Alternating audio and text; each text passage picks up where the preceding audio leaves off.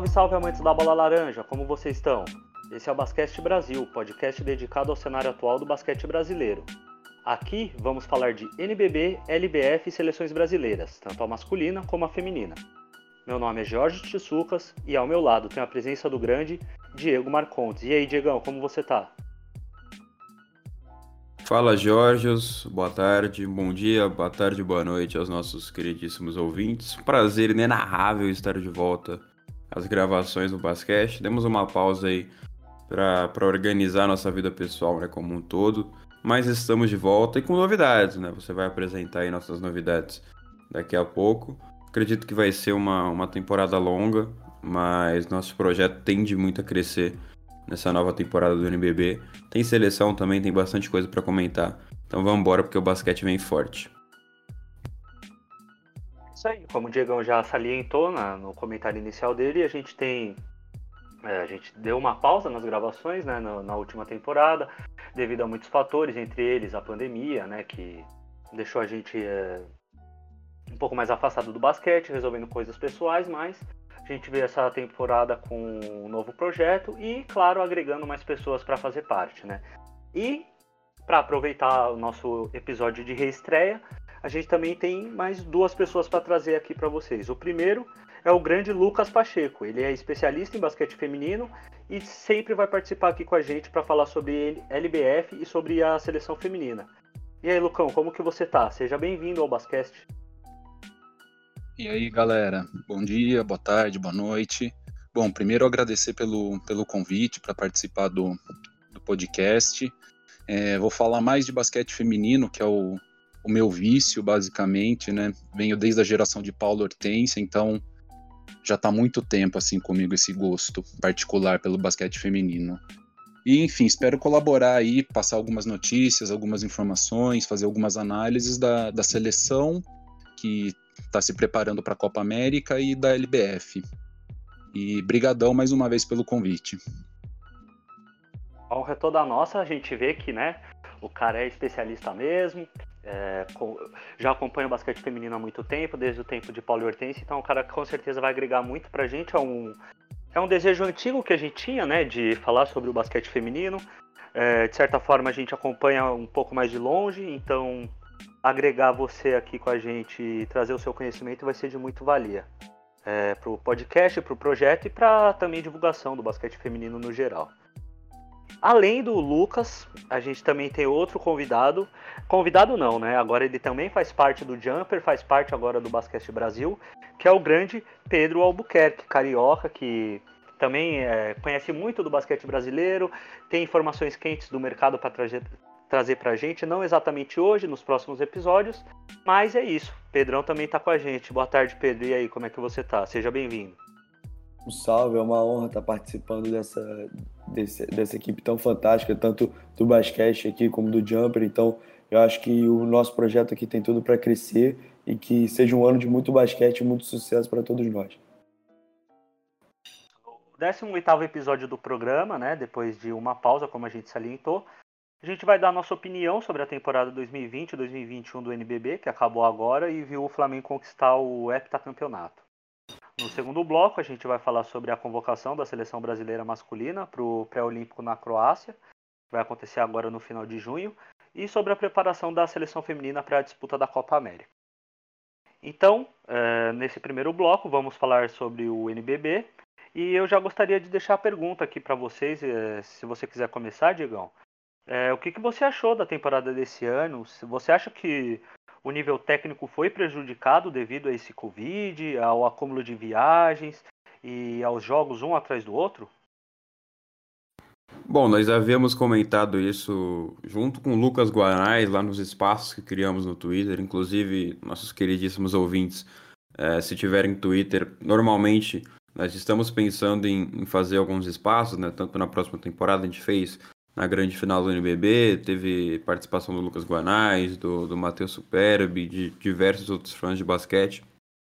Então, é, nós tivemos esse papo, né, falamos sobre a última temporada do NBB, e acho que é inegável né, dizer que, que o nível técnico não foi diminuído muito por conta da pandemia, até porque além do, do, do nível técnico abaixo, comparado à temporada uh, 19 e 20, também não tivemos um espetáculo, né? Que, que, querendo ou não, o entretenimento foi reduzido a quase zero. É, não, não teve torcida, né? Então as sedes também meio que, que diminuíram essa parte do entretenimento, mas ainda sobre o nível técnico, acredito que a pandemia tenha sido sim o fator principal. E claro, não tem como não dizer que, que, que o nível técnico foi abaixo, né? Muito abaixo do que a gente já havia visto na, na temporada retrasada, com, com com jogos de basquete que dava, é, que chamava a atenção do telespectador, né? Até porque 100% das partidas eram transmitidas e não foi o caso dessa temporada, né? Tivemos alguns jogos, tudo bem que não jogos tão grandes assim. Né? Acredito eu que, que o Paulistano foi uma das equipes fortes ali do topo que sofreu com, com esse fator, né? Do fator da, da de não ter transmissões em, em alguns jogos, né? No, no restante foram times de, da parte de baixo da tabela. Mas o paulistano que jogou um basquete bonito, né, com o Regis Marrelli, sofreu um pouco com essa questão. Mas no geral, uh, creio eu que, que, que é normal, né, por conta da pandemia. Então era algo já esperado, né? Teve toda a questão física das sedes, é, de viagens também. É, pode se colocar também né, a, a, as questões psicológicas, mas aí já é, já é um papo muito amplo para se analisar. Mas, na minha visão, né, como telespectador também, é, eu diminuí um pouco do meu interesse, até porque os jogos não estavam tão interessantes assim em, em, sua, em sua maioria. Então, é, a conclusão que fica é que sim, o nível técnico foi menor do que na, na temporada 19-20. Acredito eu que tem tudo para mudar nessa próxima temporada, com uma preparação física maior, com mais atletas de qualidade, né? O mercado tá maluco, a gente vai falar disso nos próximos episódios. Uh, tem jogador vindo da Argentina, enfim. Uh, tem tudo para ser uma temporada de nível técnico altíssimo, talvez maior do que 19 e 20. Uh, com certeza maior do que 2020 e 2021. para mim é uma temporada típica, então é meio que passa, né? Essa questão da, da do nível técnico, porque, pô, pandemia, né? É, a gente aqui no basquete, a gente sofreu com a pandemia também, então não tem como julgar, mas com certeza é, não tem como é, fechar os olhos e dizer que, que, que, o nível técnico foi o mesmo da, da temporada 19-20, 18-19, até porque teve toda a questão dos jogadores ficarem um tempão parados, né? A temporada 19-20 não teve fim. Então, é, a questão física pode ser um fator crucial para isso, a preparação também dos atletas em, em, intertemporada que, que dessa vez vai ser melhor, pode também contribuir para um, um nível técnico maior na próxima temporada. Mas no final, é, em suma, né, resumindo muito bem, creio eu que, que os jogos tiveram sim um nível técnico menor, principalmente os grandes jogos. Né? Tivemos sim jogos, é, digamos que espetaculares, né? Flamengo e São Paulo, principalmente agora na fase de playoffs, é, vimos grandes jogos, mas principalmente prorrogação é, foi algo que faltou bastante na temporada. Então, em questão de, de emoção, eu também acho que, que também eu, eu penso que, que a temporada ficou devendo. Né? Vimos inúmeros jogos emocionantes. Eu lembro de, do São Paulo, já posso citar pelo menos dois, né? Que foi o, o Frank São Paulo lá no Pedrocão, com o game do Jorginho. Uh, São Paulo e São José, que teve uma virada impressionante. Uh, e não vimos muito desse, desses tipos de jogos, né? Jogos desse gênero na, na temporada 2020-21. E também o fator que eu citei no começo do, do argumento, que foi a, o fator torcida, né? Não tivemos torcida, então o show meio que diminui. Mas, como dizem, né? O show tem que continuar. Vamos ver agora na próxima temporada. Concordo com você. É notável que o, a pandemia influenciou no nível técnico das equipes, na preparação das equipes para o campeonato. É, o que você ressaltou sobre um, ser um jogo atrás do outro, às vezes a gente tinha dia que tinha quatro, cinco jogos no mesmo dia, jogo acontecendo uma hora, duas horas da tarde, então, certa forma, também minou um pouco do meu interesse em assistir e acompanhar o NBB nessa segunda fase. No começo, tudo bem, né? Meio que a gente se adaptando à rotina e fazer a, a, cobertura do basquete junto com o nosso trabalho, né? Infelizmente isso aqui não dá dinheiro, a gente faz mais por amor e para divulgar o basquete. Mas no começo tudo bem, né? A gente até dava o nosso jeito, só que depois foi acumulando muita coisa, tanto na vida pessoal, e aí começou a vir um monte de jogo. Cara, foi o que você citou também, às vezes, com todo respeito às duas equipes, mas às vezes tinha jogo da 11 horas da manhã, numa segunda-feira, entre Cerrado e Pato. É, eu não vou assistir o jogo, é, não é nem por causa das equipes, é por causa do horário. Então acho que isso também dificultou muito a veiculação do NBB para as outras pessoas que poderiam ter interesse. A gente entende, né? É, foi o que você falou, o campeonato não poderia parar. É, lógico, seguiram os protocolos e, e, né, tiveram poucos casos de Covid durante a temporada e tudo mais, mas com certeza isso influenciou. É, eu queria perguntar para o Pedro, é, antes da gente voltar com as nossas gravações, é, no começo da temporada até a gente tinha feito uma previsão dos times e a gente viu que muitos dos times, é, devido à dificuldade financeira, devido à pandemia, devido a todo o, o cenário econômico mundial, estavam investindo cada vez menos na, nas suas equipes, né? Em contratação, eu digo, contratação de peso, tirando o Flamengo, que é um caso à parte. É, a gente viu muita, muitas equipes, o Pinheiros, o Paulistano, apostando muito em base. Né? O próprio Corinthians é, colocou alguns meninos da base para jogar também. E a minha pergunta para o Pedro é essa: se você acha que, o, que a, a, inclusão dos jovens também deu uma diminuída no nível técnico e se isso é necessário para a evolução do basquete brasileiro? Eu acho que é importante, sim. Eu acho que é importante a inclusão. Eu acho, eu acho muito válido, tipo assim, os jovens entrarem entrarem, mas irem entrando aos poucos, irem entrando aos poucos nos jogos. Assim, você você ter uma inclusão, você vê, por exemplo, como você citou, o Pinheiros, o, o Paulistano, que são times que trabalham muito a base. E aí você vê garotos hoje, por exemplo, como como Felipe Ruivo, que é um que é um moleque que vem evoluindo a cada temporada e vem melhorando.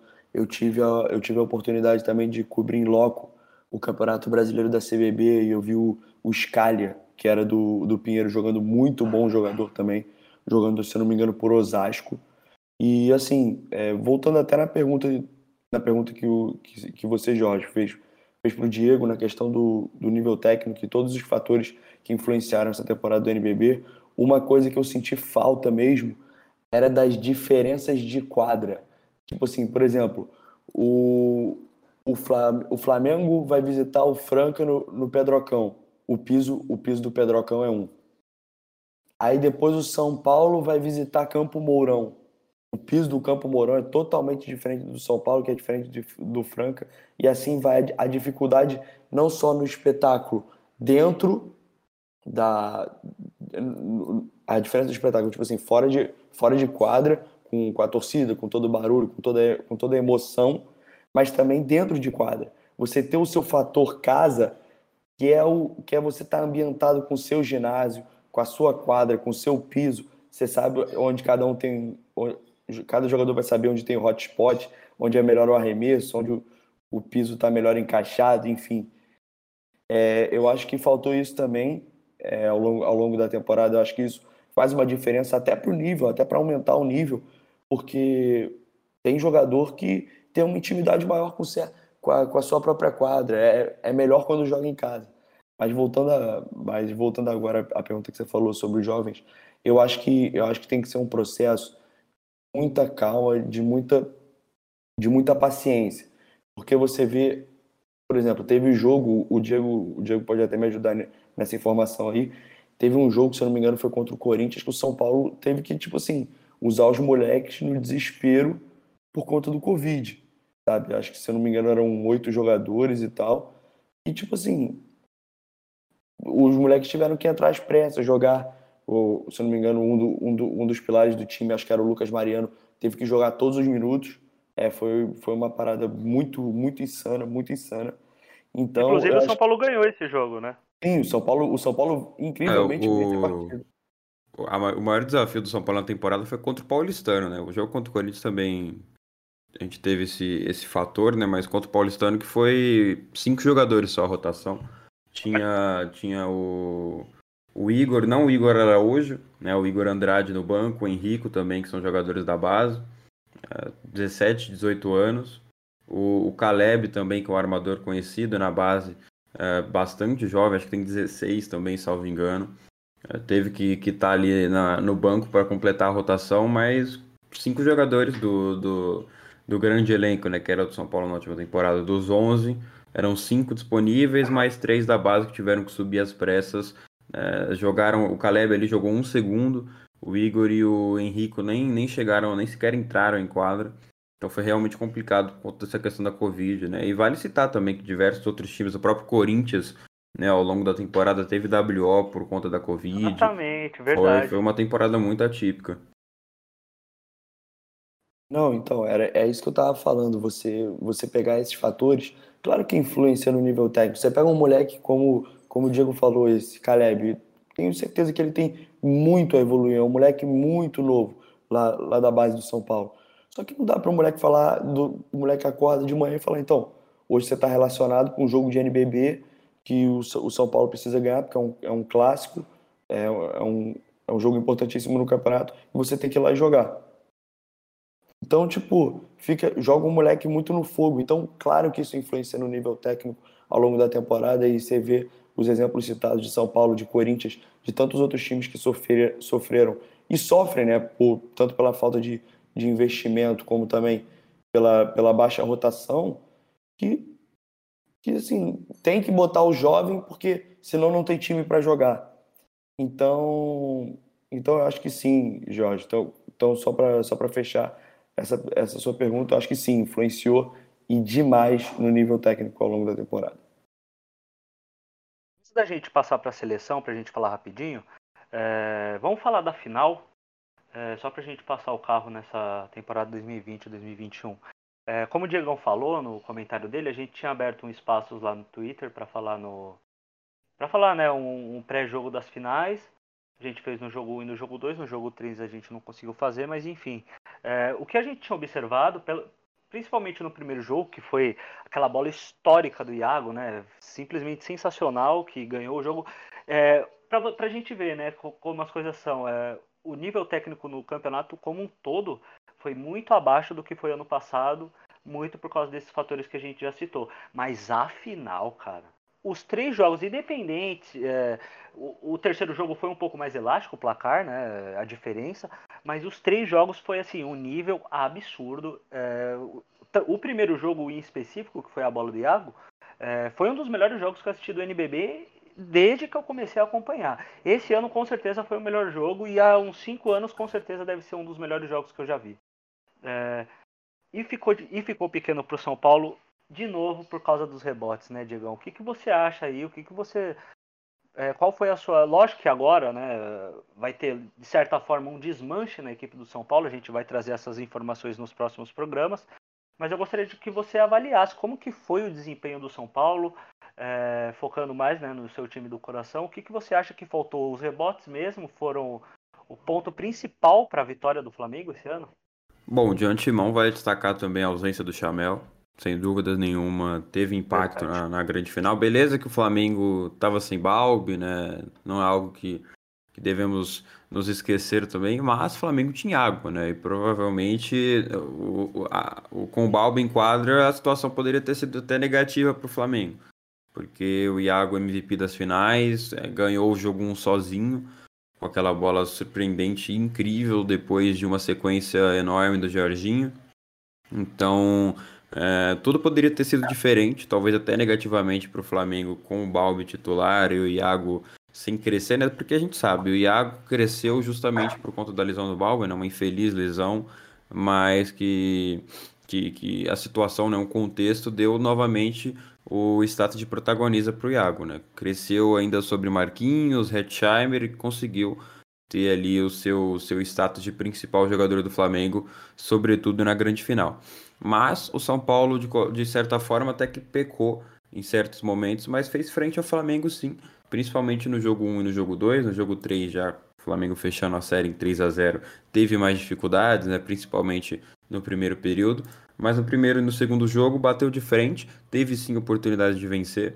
No primeiro, no, no primeiro jogo, o tricolor paulista com o Jorginho uh, chegou meio que balangado, né, meio que derrotado já no quarto final mas ainda assim Bennett e Jorginho, em cestas de dois em dois, conseguiram colocar o São Paulo de volta no jogo. O Jorginho principalmente, né, com, aquela cravada em cima do Léo Demetrio, depois uma bola de três é, no, no, minuto final, mas o Iago deu um balde de água, de água fria e, e, garantiu ali a vitória do Flamengo porém o São Paulo bateu de frente teve sim chances de vencer, poderia ter vencido, é, talvez com o Chamel também desafogando ali o Lucas Mariano e o Jorginho, de em certos momentos é, tiveram ali uma, uma força da marcação flamenguista que, que veio acontecer novamente nos jogos seguintes, né? mas de qualquer forma acho que, que para o São Paulo não teria chance não no primeiro jogo, né? O Bennett jogou bem, o Renan Lenz também foi muito bem, mas a rotação realmente foi algo, é, como em toda a temporada, né? Foi algo negativo para o São Paulo. Se o Flamengo teve jogadores ali, o Iago com 32 minutos, o Marquinhos com 33, o Hetzheimer, que anotou 15 pontos, ele jogou 18 minutos.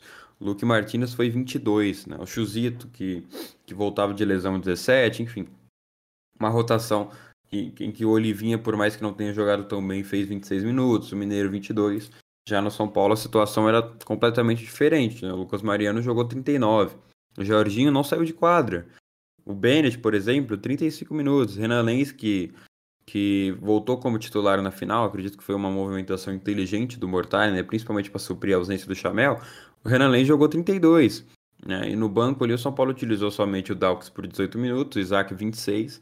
E, e foram dois jogadores que não, não conseguiram. É, eram cotados ali para substituir o Chamel, né? Tanto que o Dawkins substituiu no jogo 1, o Isaac no jogo 2 mas nenhum dos dois conseguiu, conseguiram suprir em ausência do Chamel, principalmente no primeiro jogo, foram simplesmente péssimos, né, com destaque para o Dawkins. Tentou 20 pontos, converteu somente 3. Então, acredito que muito, muito se passa nessa questão da rotação, da minutagem. É algo que, que é inegável dizer quando o assunto é São Paulo. Mas com certeza, é, o foco, o foco no, no, nos rebotes ofensivos, o trabalho de box-out do Flamengo foi muito mais eficiente do que o do São Paulo. O Flamengo que na partida coletou 17 rebotes ofensivos contra 11 do São Paulo. Mas quando você quer vencer uma equipe forte como, como o Flamengo, né? Sem dúvida nenhuma, a equipe mais forte do Brasil atualmente. Né? Venceu a BCLA invicto em 2021, foram 34 vitórias seguidas. Absurdo, então, né, cara? Você, você não pode simplesmente dar brecha, né? Era a brecha que o sistema queria. O Flamengo, quando erra, a brecha que, que o Flamengo quer é uma, uma jogada de segunda chance. Principalmente com o Elivinho e Hetzheimer lá na, na área pintada. E, e você na posição do, do, do, São Paulo, né, que você precisa sim vencer o Flamengo em três jogos se quiser ser campeão, você não pode dar outra oportunidade pro Flamengo, cara. Uh, se o Flamengo errou, você não pode dar outra oportunidade pro Flamengo. É simples assim. E o São Paulo sofreu nisso, né? O Flamengo criou diversos pontos de segunda chance, principalmente rotando a bola no perímetro, porque errava, né? Seja uma arremesso de três ou, ou uma, uma, uma, tentativa de, de dois pontos lá dentro. Não convertia. O Flamengo pegava o rebote, né? E, e começava uma nova jogada. E às vezes metia uma bola do perímetro, garantia outros dois pontos fáceis. E assim, uh, a gente viu isso na, na Copa Super 8, né? E o São Paulo não corrigiu. E foi um problema do São Paulo ao longo da temporada. E além da, da, da defesa, que também deixou a desejar para mim desse jogo. A gente viu que o, o rebote ofensivo contra o Flamengo no Super 8 já foi um problema. O Balbi pegou um rebote em cima do Jefferson e do Lucas Mariano no Super 8. Um rebote importante no, no, nos minutos finais, no clutch time. Tudo bem, pode ser foco, pode ser falta de talento no box out, uh, o Balbi teve ali uma, um posicionamento melhor, mas ainda assim, cara, inadmissível você deixar o Balbi pegar um rebote no meio de dois pivôs. Depois, ainda nesse mesmo jogo, no Super 8, o Olivinho pegou um rebote em um ponto de segunda chance e ganhou dois pontos de falta. E ali o Flamengo praticamente sagrou-se campeão da Super 8. E na final do NBB o São Paulo não mudou isso. Né? Continuou sofrendo com os rebotes. Creio eu que não foi o único fator. Né? Teve algumas controvérsias da arbitragem, principalmente em falta do Jefferson ali, toco limpo, a arbitragem deu falta, mas eu acho que o, o, o ponto-chave ali passa muito pelo rebote defensivo e ofensivo, que o São Paulo não teve o foco suficiente. O jogo 2, é, é, acho que todo mundo lembra, né? O, o Jorginho errou lance livre, o Renan Lenz teve a bola do jogo para virar e conseguir a vitória. São Paulo não conseguiu. Não, Flamengo... ele, tinha que ter ido, ele tinha que ter ido pra cravada naquela bola. É, eu não, eu não entendi o que o, o que o Renan fez, cara. Sinceramente, eu não sei se o Marquinhos é, amedrontou o Renan na, na, naquela bola, né? porque o Marquinhos estava ali na frente. Eu acho que o Renan conseguiria cravar, ou pelo menos chegar mais próximo da cesta. Tudo bem que não era aquela jogada, né? Força uh, não, falta. Não sei o que se passou pela cabeça do Renan. Mas, cara, aquela bandeja ali da, daquele jeito, todo, todo estranho, é, realmente não foi a melhor opção. Ele ainda tentou o, o rebote ali, né? Uma bandeja no rebote, não conseguiu. Obviamente É, aquela o bola. Jorginho, né? O Jorginho Não, tentou dar o foi, tapinha. foi mesmo o Renan. O Renan depois. E depois veio o tapinha do Jorginho, mas ainda antes Isso, da é, já tinha tapinha zerado, né? teve, teve o rebote do Renan que não conseguiu. E o Jorginho acertou o tapinha, né? Mas já tinha zerado. Aham. E. Eu, eu achei que o, eu achei que o Renan se, se apavorou um pouco. Uhum. Ele viu a Foi. cesta, a cesta, a cesta É por- aí, tipo assim, na visão dele, a, a cesta deve ter ficado muito pequena. Só que ele já viu que ele tinha que soltar a bola por causa do Uhum. tempo. Mas acho que, mas acho que assim, foi, foi um momento assim de, de, de apavoro do Renan. Eu acho que em condições, bo- bota isso num jogo de, de, de temporada regular, eu acredito que ele faria sexta. É, e. Eu acho que e- faltou agressividade, né? Porque a gente viu no Uhum, outro jogo. uhum. No- e- e- isso aí foi o final do jogo 2. No jogo 3, ele não partia, ele não ia em direção à cesta pra fazer floater ou pra ou para fazer bandejinha. Ele deu, eu acho que nos três primeiros primeiras bolas dele foi cravado, ele deu uma E cravada na conhece o cara Renan, do né? O Renan tem É, ele deu uma puta uma cravada. na cara do Marquinhos, que foi exatamente a mesma coisa que teve no jogo 2. Uhum. Mas, né, talvez não foi a Não, melhor e- decisão que ele E tomou. obviamente não era essa jogada, né? Era na mão Não era Jorginho essa a bola. jogada, exatamente. E Só que ele o, tava o Flamengo preso, né, apertou e o Renan sobrou livre. E É, aí, o no Jorginho tava backdoor, preso o, na- o, o Jorginho não, o Marquinhos apareceu. E... Na cobertura, né? Uhum. E nem É, o tava Jorginho tão... ficou- E, e o Marquinhos nem tava tão ali. bem, bem defensivamente, né? O, o Não, Renan que meio que nem- apavorou mesmo. Defensivamente e ofensivamente, durante toda a temporada, ele tava muito abaixo, sofreu com Covid e tudo mais, mas nessas finais, Uhum. Quando você quer uma cesta, põe a bola na mão do Uhum. homem. É, foi, foi decisivo, cara. No jogo no jogo 2, é, no terceiro período, acho que ele foi crucial. O, a, a ascensão do Marquinhos, né? Até ali, eu tava até comentando com o Jorge, pô, o Marquinhos tá abaixo, né? O Marquinhos não tá tão Tava bem na mesmo. série. E aí veio no terceiro período, o Marquinhos simplesmente deitou no São Paulo. É, acho que no jogo 3 também é a mesma coisa. Então, e, e não, não foi aquele jogador que, que faz mais de 20 pontos, que chama atenção com um jogo de 30, ou como o Iago fez 25 no primeiro jogo. Acho que se passa mais por uma solidez, né? O, o Marquinhos é Uhum. muito sólido e, e por mais que não tenha feito um jogo um tão bom quanto o Iago, ainda assim ele fez 17. Aí você vai ver no jogo 2, o Marquinhos, ele fez 16. Chega no jogo 3, 17 também. Então ele tá na média, cara. E você tem um jogador que te- você sabe que vai te entregar pelo menos 15, é, 16, 17. Chega jogo que, que entrega 20. É, é sensacional. A gente vai comentar sobre o Marquinhos nos próximos episódios, tem coisa pra comentar. Mas enfim, ah, resumindo, é, a, a série entre o Flamengo, acho que realmente se passou muito pela, pelo rebote ofensivo. São Paulo teve essa dificuldade. né? No, no terceiro jogo, no entanto, o São Paulo conseguiu ter uma, uma, dominância maior dos rebotes, mas ainda assim, defensivamente, ah, pecou bastante né, nas trocas defensivas. Eh, ofensivamente também, o, o, o São Paulo não teve, teve certos momentos que o Flamengo conseguiu eh, ofuscar o Lucas Mariano e o Jorginho.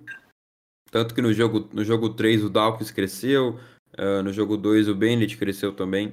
Então eh, seria um ponto, um, um ponto positivo ali para o Chamel se ele tivesse em quadra, né, para desafogar o Jorginho e o Lucas Mariano em certos momentos. Mas acho que o sentimento ruim, né, pelo menos da parte do torcedor que fica, é que dava. Né? Dava Ah. para ganhar um jogo, dava para ganhar o segundo jogo. O terceiro nem tanto, mas ali já tinha todo um jogo psicológico, né? O Flamengo já tinha vencido os dois primeiros e já estava mais embalado do que nunca. São Paulo não conseguiu bater de frente no terceiro jogo, né? tentou, lutou pra cacete. É, desculpa até a palavra, mas lutou. Lutou demais pra pra chegar no, no, no placar, né? Tentar virar e tirar a vantagem de seis pontos que o Flamengo criou já no primeiro período. Mas não conseguiu, não teve força suficiente para bater o Flamengo. Então, é, o que fica realmente é um desânimo por conta disso, porque dava. É, talvez tenha tido até uma cobrança excessiva no vestiário depois, porque o São Paulo teve sim erros, é, não diria que determinantes, mas erros que, que apareceram ao longo da temporada regular que voltaram a aparecer nos playoffs e que não foram corrigidos. Né? Se você olhar a final da Copa Super 8 e voltar nesses jogos contra o Flamengo na grande final do NBB, você vai ver mesmo os erros, erros em trocas defensivas, o Flamengo conseguindo aparecer livre no perímetro, seja o Léo Demetrio, o Rafa Mineiro, principalmente na zona morta, eles vão aparecer livre em algum momento de troca. Ou a dobra, que o São Paulo não, também não teve uh, efetividade na dobra em, em, certos momentos, o Dalks não conseguiu marcar o Iago, então foram vários fatores defensivos também que, que permitiram, principalmente no jogo 3, quando o Flamengo teve 93 pontos, permitiram aí essa, essa, esse 3 a 0 do Flamengo. Mas se o São Paulo tivesse tido um. Acho que passou muito pela atenção também, e de certa forma, né, no geral. Acho que mais atenção, pelo menos, garantiria, iria garantir mais um jogo para o São Paulo. Né, um, talvez o 3 a 1 Eu acho que não, não tinha como tirar essa série do Flamengo. Mas o, o 3 a 0 né, a varrida dava para ser evitado. Eu queria só que fazer quando... um paralelo. Opa, claro, vamos lá. Queria só fazer um paralelo aqui. É, a bola do Iago, que ele, que, que ele mata para ganhar o jogo, é, é, me lembrou muito uma bola do Marquinhos contra o Botafogo em, em General Severiano, se não me engano, foi no NBB 11. Foi no, foi no primeiro jogo da semifinal. Ele mata uma bola na cara do Mike, na cara do Mike para para ganhar para ganhar o jogo, né? O Flamengo abriu 1 a 0 na série e acabou passando para a final na sequência. Mas mas assim, eu acho que tipo assim, o, o time do Flamengo eles são muitos jogadores que podem decidir a qualquer momento. Eu acho que esse é o diferencial dos outros times no NBB. Tipo assim, o Flamengo não é só não é só tipo, ah não, você tem um cara e esse cara vai pegar a bola e vai decidir. Não, são jogadores, é um time muito coeso, é um time muito muito bom, um time muito pronto, é, com, com peças muito muito que, que podem decidir a qualquer momento. Iago, Marquinhos, Olivinha, o Balbi tá fora agora o Luke Martinez que é, fez diferença na final e aí voltaram voltaram a aparecer e fez que a fez com que o São Paulo fosse varrido no, no, no Maracanãzinho. E eu queria saber de você, Lucas, é, pelo que você acompanha, fico muito feliz com essa com esse título do Flamengo, até porque, né, todo ano, mesmo campeão, é, chega a ser meio chato mesmo. Mas o que, que você acha que o Flamengo faz de diferente dos outros times? Putz, eu eu, eu gosto muito do trabalho do Gustavinho, desde a época do Paulistano.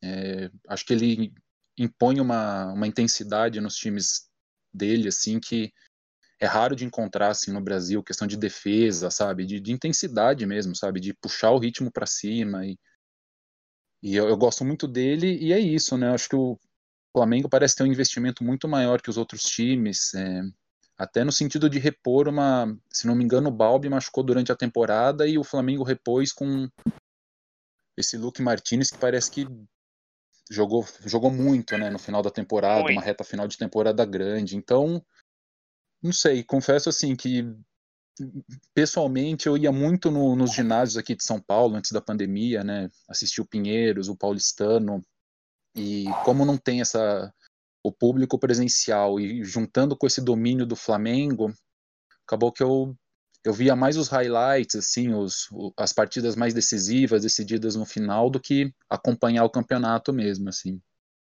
É, eu acho que o mais importante do Flamengo, além de toda todo investimento que eles têm, é, passa muito pela mão do Gustavinho, né, cara? É impressionante o que esse cara faz. É... Eu gosto do Petrovic, sabe? Não, não, não tenho nada contra o cara. Eu acho que de certa forma, ele fez algo que ninguém esperava, cara. O Brasil bateu na Grécia, de Yannis Antetokounmpo, sabe? Porra, isso não é para qualquer um. Mas o Gustavinho tem que ser o técnico da seleção, gente. Desculpa, é... eu não, não sou aquele, né? Não quero partir pro pro futebol, né? Igual quando teve a época áurea aí do Jorge Jesus, que muito muito brasileiro é gringo, não quero gringo, tal, sabe? Não é isso. Mas o que o Gustavinho faz, cara, é, é absurdo, assim. O, o time, ele jogava com um time no, no, Paulistano que era totalmente diferente desse time do, do Flamengo. Lógico, abusava muito das bolas de três, é, tinha muita infiltração, fazia muita bandeja, só que tinha contra-ataque. Cara, esse time do Flamengo não tem muito contra tem contra-ataque, mas perto do que era aquele time do, do, do Paulistano, é, não tem nem comparação, né? O time era muito mais rápido. O Flamengo joga muito mais 5 contra 5. Exatamente, joga ataque de meia quadra. Abusa da bola de três, chuta muito mais bola de três do que bola de dois. Então, eu acho que além do, de todo investimento, além de todos os jogadores, muito passa pela mão do Gustavinho para tornar esse time campeão e ter essa hegemonia. Já é o segundo título do terceiro título, né, do, do Gustavinho no NBB, primeiro com o Paulistano e os últimos dois com o Flamengo. E eu acho que depois do pré-olímpico, é, a gente vai falar até agora, né, logo após esse bloco, eu acho que o Gustavinho tem que ser o técnico da seleção urgente. Eu acho que a palavra é intensidade. Intensidade é isso que é. ele cobra a todo momento. E por isso que faz, fez o Paulistano ser o time campeão que foi e está fazendo o Flamengo ser uma máquina cada vez mais dentro de quadra e com, acumulando quase 40 vitórias seguidas. Então, eu acho que a palavra é intensidade. Ele cobra intensidade os 40 minutos que o Flamengo está em quadra, não importa os cinco atletas que, que estarão marcando ou, ou atacando. É intensidade, é o tempo inteiro cobrando, o tempo inteiro cobrando. E isso só pode dar em um time vencedor. E é o que a gente vê ano após ano aí no NBB. Verdade. Bom, pessoal, acho que a gente passou por cima aí de. Né, demos nossas opiniões sobre como foi o NBB desse, dessa última temporada. É, eu não gosto de ficar falando muito de premiação individual, eleger quinteto. Eu acho que não é uma discussão que agrega muito para o basquete, porque o que vale mesmo é quando levanta a taça, né, as premiações coletivas mais muito muito são muito mais valorizadas por mim do que uma premiação individual, então acho que nem vale a pena a gente. Até porque ficar... o próprio mercado está engolindo todas as premiações individuais, né? Exatamente. A gente vai trazer isso no, nos próximos episódios. É, então acho que nem vale a pena a gente passar por isso. Então, vamos passar logo para o segundo bloco, porque agora a gente vai falar sobre as nossas queridas seleções brasileiras. Primeiro, eh, eu gostaria de falar mais da seleção feminina, né? Agora gente vai ter a. Já, já está em preparação, né? Já a, a seleção comandada pelo técnico José Neto já foi convocada, já estão fazendo os trabalhos para preparação para a disputa da, da Copa América. E eu queria chamar agora o Lucas para a gente falar. Lucas, é, como que você vê a preparação da seleção feminina para a Copa América? Queria saber também se você gostou da convocação feita pelo Neto e o que, que esperar das meninas na competição. Bom, acho que falando de seleção feminina é importante, não só da seleção, mas do basquete feminino, assim, desde que o Neto assumiu 2019, é, a gente tem uma mudança significativa, assim, no, no nível apresentado pela seleção. E acho que isso tem puxado muito também o nível das competições aqui no Brasil. É, questão de jogadoras se prepararem, enfim, acho que desde 2019, com o título do PAN, que foi a primeira competição do Neto oficial, seleção voltou a apresentar um basquete que dá gosto de ver, assim, padrão tático, é, jogadoras com funções bem definidas, é, especialistas em defesa, bola de três, movimentação. É, então acho que é sempre importante falar dessa, desse momento mesmo que o basquete tá, basquete feminino está passando, que é acho que é bem de reconstrução, de reestruturação. É, só para a gente lembrar, né? A gente ficou fora do último mundial, a gente não disputou, a gente perdeu justamente para Porto Rico. E ano passado a gente perdeu de novo para Porto Rico na, na classificatória para as Olimpíadas. Então, por mais que nós não tenhamos uma geração é, chegando que vai desbancar as que já estão aí, eu acho que a gente tem um novo cenário no qual jogadoras que não tinham muito espaço nem na própria seleção, é, Dá o exemplo aqui da armadora, que hoje é titular absoluta, inquestionável, que é a Débora. É, no ciclo anterior, ela mal participava da seleção, ela mal era chamada. Quando o Zé Neto assume, é, ela toma conta da seleção e ela dá um padrão assim tático para o time que é, é, é impressionante, assim, né? Uma coisa que eu, eu não conseguia imaginar em 2017, por exemplo. Bom, mas fazendo esse, esse momento de reconstrução, né, esse contexto rápido. É, a seleção está se preparando já quase 10 dias no interior de São Paulo, ali em Salto, pertinho de Itu.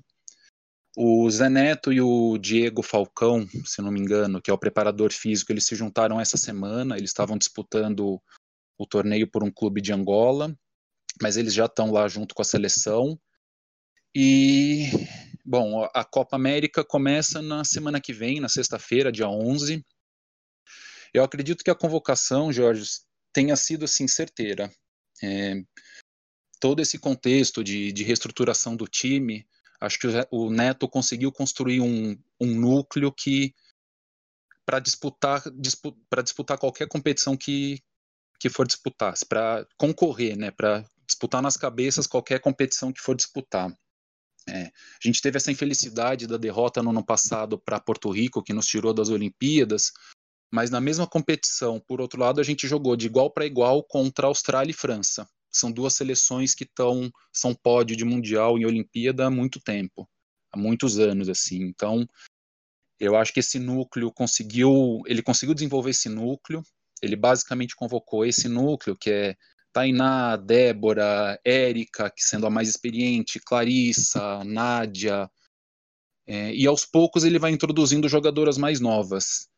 Tem um grupo que, de jogadoras que acabou de se formar na NCAA, é, saindo do circuito universitário, então nessa convocação ele optou por testar uma armadora que se formou esse ano, né, BIU, se não me engano, a Maria Paula Albiero, que tem a formação em Londrina, divisão de base, mas que ainda não tem nenhuma experiência profissional. Então ele está testando Albiero, ele chamou uma jogadora que ainda está, duas, duas jogadoras que ainda estão no, na NCAA, que ainda tem mais, mais temporadas, que é a Sara, no lugar da Damires, que pediu dispensa, e a Camila Cardoso, que é uma pivô de dois metros de altura, é, que é uma joia no nosso basquete, assim. É a primeira experiência dela junto com o Neto.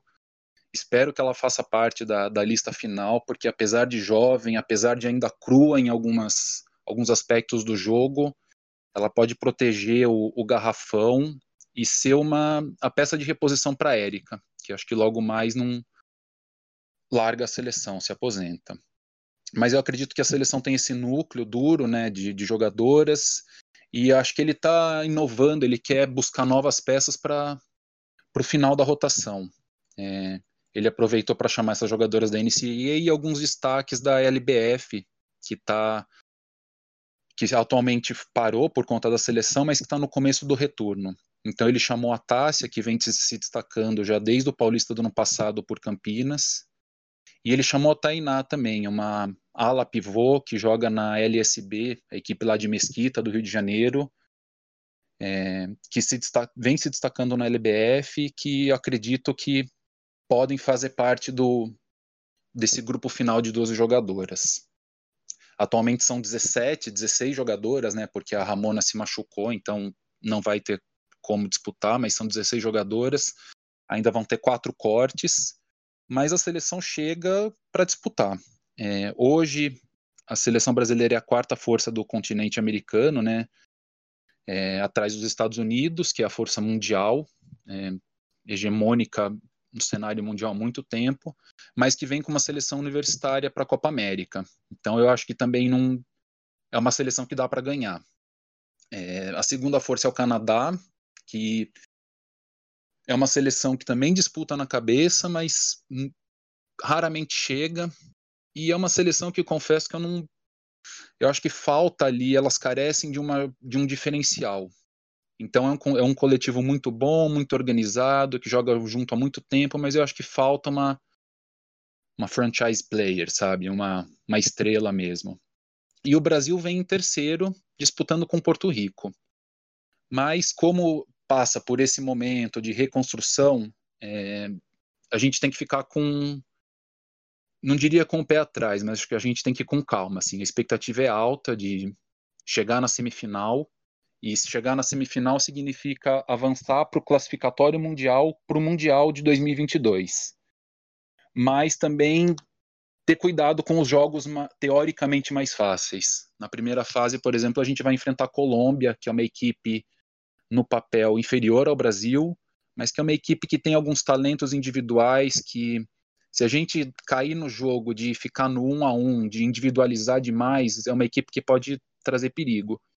Assim como Porto Rico. É, na Copa América de 2019, a gente ganhou muito bem de Porto Rico, quase 30 pontos. Mas no, pré, no classificatório para a Olimpíada no passado, a gente caiu um pouco nesse jogo de um contra um, de individualizar demais, de a Damires jogar num jogo individual contra a Jasmine Guatmey. Então, e aí a gente perdeu. Então, eu acho que o Brasil tem que pensar sempre nesse projeto de médio prazo mesmo, de construir uma base forte, coletiva, organizada, e, e se fizer bem isso, vai para disputar o título. Vou fazer uma pergunta. É, como que funciona a classificação para o Mundial? São só o, o campeão do torneio que tem essa classificação garantida? Putz, então, é... confesso que eu, vou, errei, vou voltar. Então, é, o Mundial, o, o, a, a, gente tem que falar um pouco da FIBA, né? Infelizmente, a gente não consegue escapar. É, o basquete feminino ele é bem deixado de lado, acho que em todos os níveis, assim, é uma coisa geral, mas a FIBA, assim, ela consegue se superar. O Mundial de 2022, por exemplo, vai ter 12 equipes só, 12 seleções. É uma redução drástica. Ah, no último Mundial foram 16, o Mundial masculino, se não me engano, foram 32 seleções na última edição. Exatamente, e a... 32. Pois é, e a FIBA faz o favor de diminuir o basquete feminino para 12 seleções. Então, assim, é uma classificação muito difícil, são realmente do... só na Europa a gente tem umas 6, 8 seleções muito fortes. Então, a classificação para o Mundial, a Copa América não dá vaga direto para o Mundial.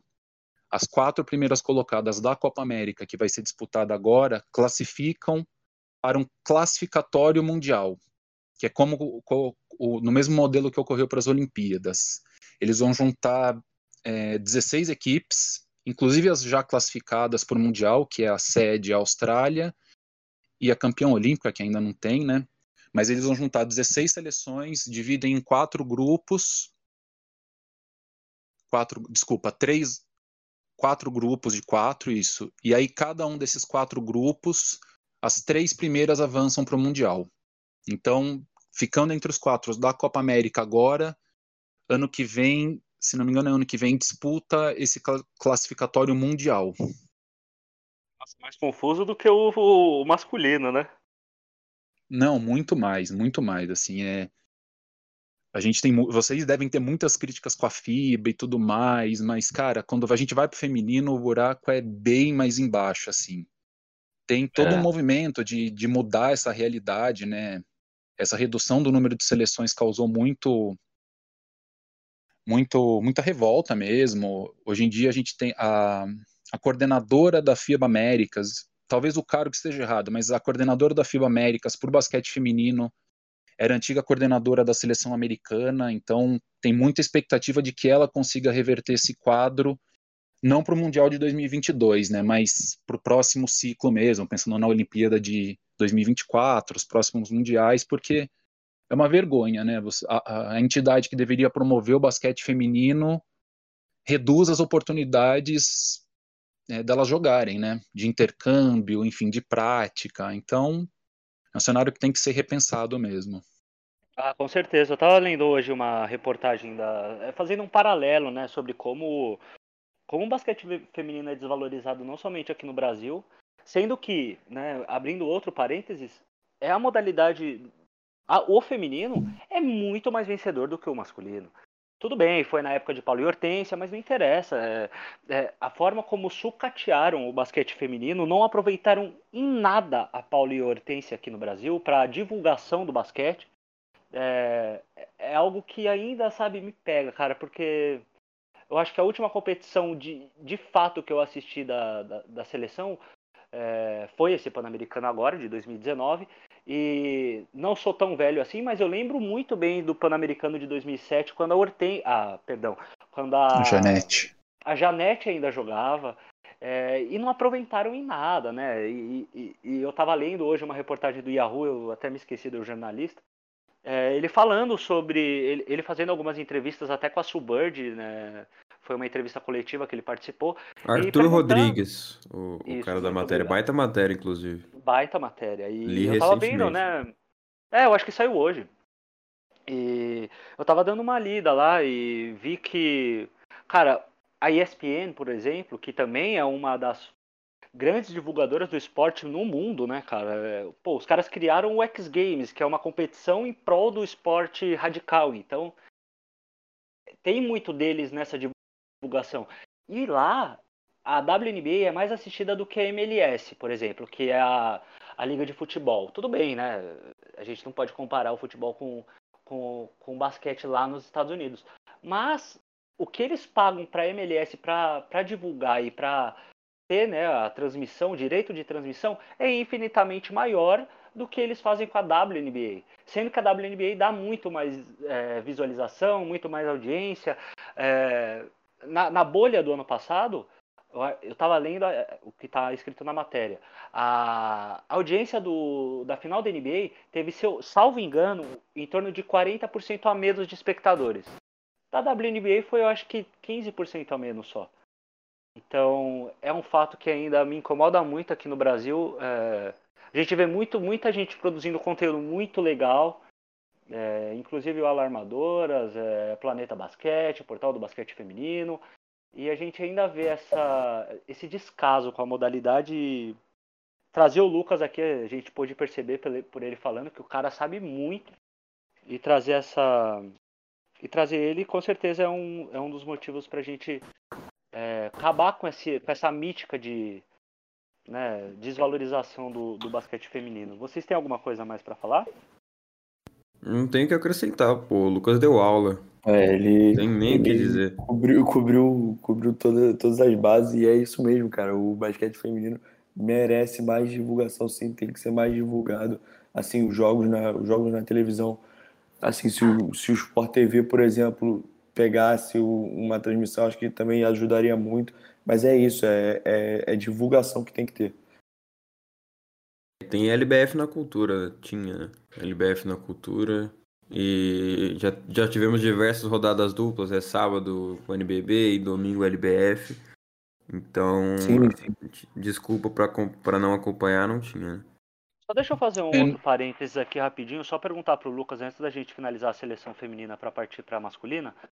É, agora, né, eu acho que já foi eleito, eu estou meio perdido em relação a isso, mas estava tendo ele tava, né, prevista a eleição do a votação para a eleição do novo presidente da, da CBB. E a Paula era uma das vice, né, da, da do Gui Peixoto. É, eu acho que já foi eleito, se não foi, muito provavelmente vai ser o eleito. E eu queria saber do Lucas o que, que, o, o que a Paula pode agregar é, para divulgação do basquete feminino, para ajudar a nossa seleção.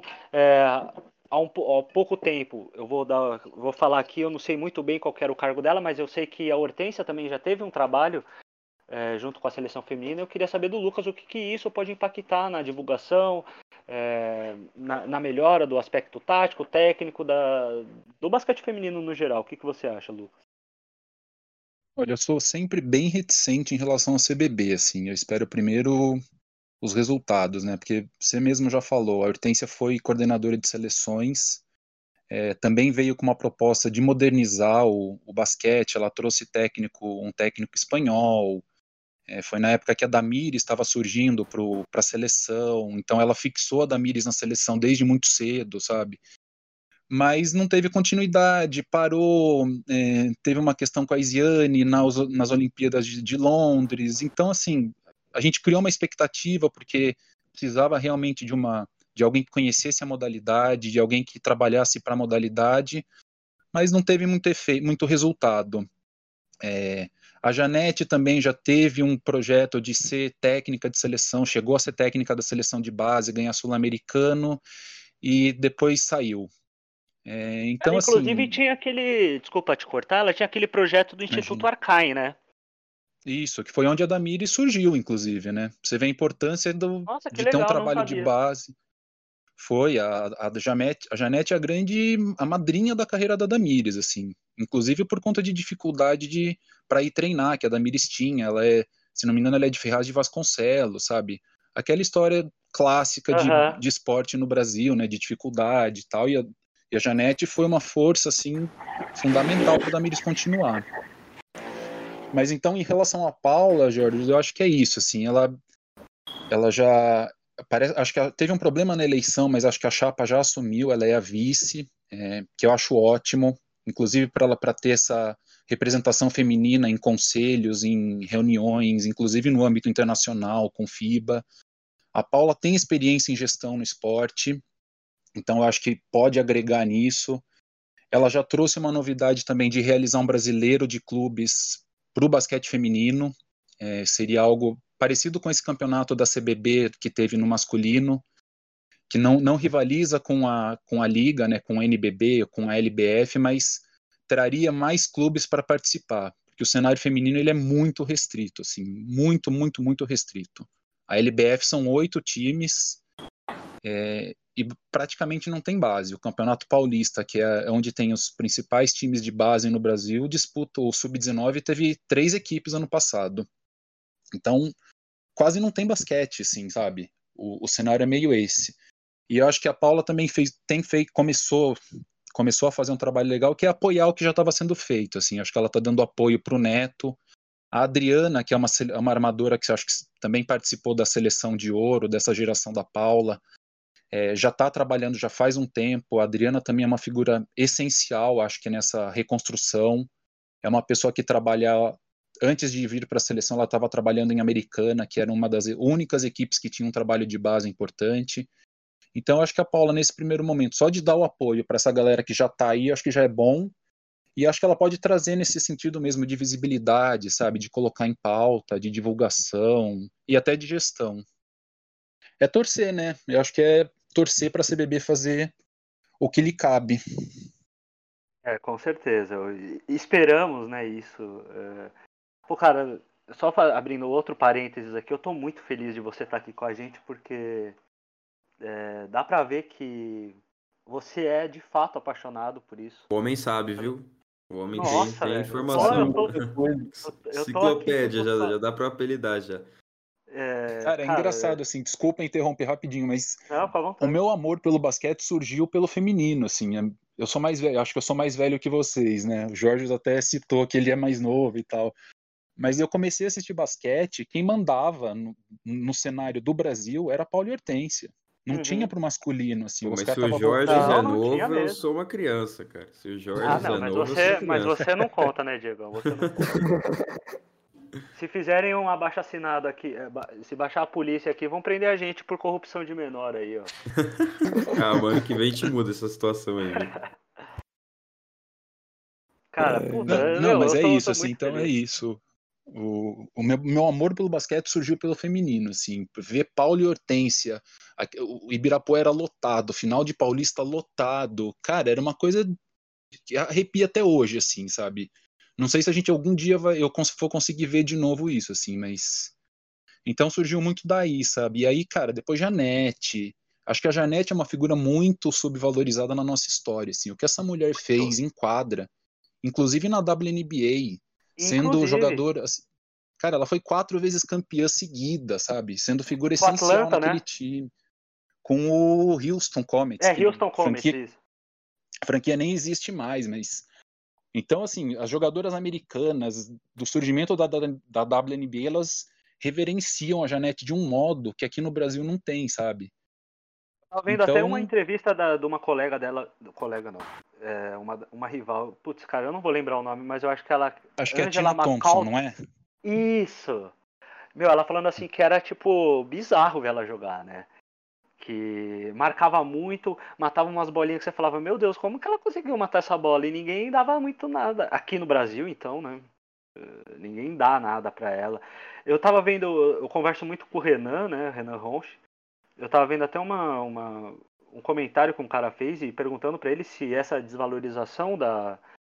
Desvalorização é. Podemos considerar uma desvalorização da, da, da, da Janete no Brasil, que se isso se deve ao racismo.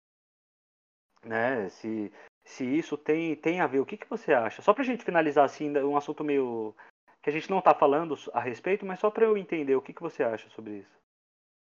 Eu acho que tem esse fator, sim. É, eu acho que tem o fato também dela ter surgido. É, ela veio um pouco. Época, ela, né? surge, ela surge quando Paulo e Hortência faziam duelos inesquecíveis. Mas é engraçado, porque sem, a, na seleção, a Paula e a Hortência começam a ganhar título quando a Janete se estabelece como uma terceira força no perímetro.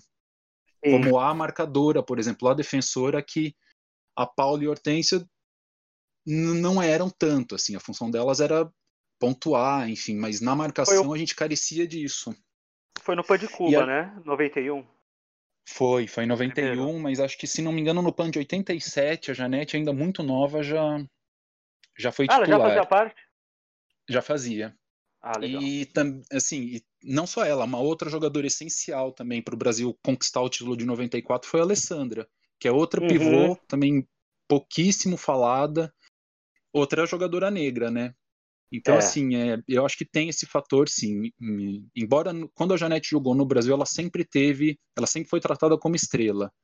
Tanto que ela conseguiu muito patrocínio para Santo André, ela conseguiu estabelecer Santo André como um polo no basquete feminino, acho que muito pela figura dela, assim, de atrair patrocínio, é, a organização da Laís Helena, da Arilza, mas de fato, assim, acho que ela mereceria mais, assim, no panteão dos esportistas brasileiros, a Janete para mim tá no primeiro primeiro escalão, assim. Com certeza. Bom, depois dessa aula que a gente teve aqui, puta cara, eu tô muito feliz. Eu aprendi, eu fiquei escutando aqui, de... particularmente eu não, não, não sei tanto sobre basquete feminino, inclusive considero um ponto extremamente negativo. Então, importante. Mas o Lucas tá aqui pra isso, Aprendi bastante. Não, tava pô, aqui como ouvinte, não, não como participante do podcast. Quando o Lucas começou a falar, eu virei ouvinte, cara. Eu virei ouvinte. Simplesmente Pô, não okay. muito, né? Eu... É, não. Não, ótimo. Se você quiser, a gente, a gente nem fala de masculino mais, não precisa. Vamos falar só de feminino, vamos pegar a história toda do, do feminino. É, eu queria deixar claro para os ouvintes que não vai ficar só nisso, tá? A gente não vai, não vai limitar o nossa, a, nossa, a nossa conversa, o, o nosso bate-papo a somente a seleção feminina. Hoje vai ser só isso, mas nos próximos episódios a gente vai falar de LBF, com certeza. É um sonho antigo que a gente tinha no basquete, como eu já citei. Então, pô, cara, eu só tenho que agradecer e, e falar para os ouvintes que deu para perceber com quem a gente está lidando. O cara é simplesmente um, um, professor mesmo. A gente teve uma aula aqui de basquete feminino e espero que isso é, continue por muito mais tempo. Então, agora, para a gente finalizar o episódio de hoje, é, vamos falar sobre a seleção masculina. É, no último dia 2, agora, o técnico croata Alexander Petrovic fez a convocação de 17 nomes para a disputa do torneio pré-olímpico, que, claro, vai dar uma vaga para o para campeão para as Olimpíadas agora de Tóquio de 2021, que foi adiada devido ao Covid. Né? É, entre os nomes convocados, eu gostaria de passar a lista aqui para a gente rapidinho, foram os armadores Jorginho, Marcelinho Huertas, Rafa Luz, Iago e Raulzinho. Raulzinho, o último, foi pediu dispensa, né? Então ele não vai participar do, do torneio. É, alas, Caio Pacheco, Vitor Benite, Alex Garcia, Léo Mendel e Marquinhos, que também anunciou é, a sua dispensa e, na verdade, foi uma aposentadoria, né? Então ele se aposentou da seleção. É, nos alas pivôs e nos pivôs temos Bruno Caboclo, Lucas Dias, Léo Demétrio, Anderson Varejão, Felício, Lucas Mariano e Hetzheimer. Vale ressaltar que, além de Raulzinho e Marquinhos, Didi do Pelicans e Gui, e Gui, ó, e Gui Santos do Minas também pediram dispensa. Pessoal, vamos lá. É, primeiro, o que, que vocês acharam da convocação do Petrovic? E com esses 15 nomes que restaram, quais seriam os seus 12 da lista final? É, depois é, a gente passa para o próximo, próximo assunto, que seria sobre as dispensas e o que, que vocês acham. Mas primeiro vamos falar sobre isso. O que, que vocês acharam da convocação e quais seriam os seus 12 para a disputa do pré-olímpico? Diegão, começa por você aí. Bom, gostei dos nomes, né? Lembrando que na parte da dispensa, na lista final, né? Na, nesses 15, já não tem nem Didi nem Gui Santos, né, que pediram dispensa de antemão. E, e, depois teve Raulzinho, Marquinhos, enfim, vamos, vamos chegar nesse assunto. Mas nos 15, eu creio eu que são, são os, os, os principais nomes, né? não vou conseguir lembrar agora, mas pode ter faltado um ou outro, talvez no lugar do Léo Demetrio, que, que, realmente foi a principal surpresa da convocação. Mas realmente eu, eu, eu já imaginava que ia pintar um nome não tão imaginável assim. Podia ser um Dimitri, né? Como a gente já comentou diversas ah, vezes. Ah, isso já tá de brincadeira, né? Mas eu, eu realmente estava imaginando que ia vir um nome surpreendente, assim, não tão. Ô, Diego, acho até melhor cortar esse negócio aí, porque.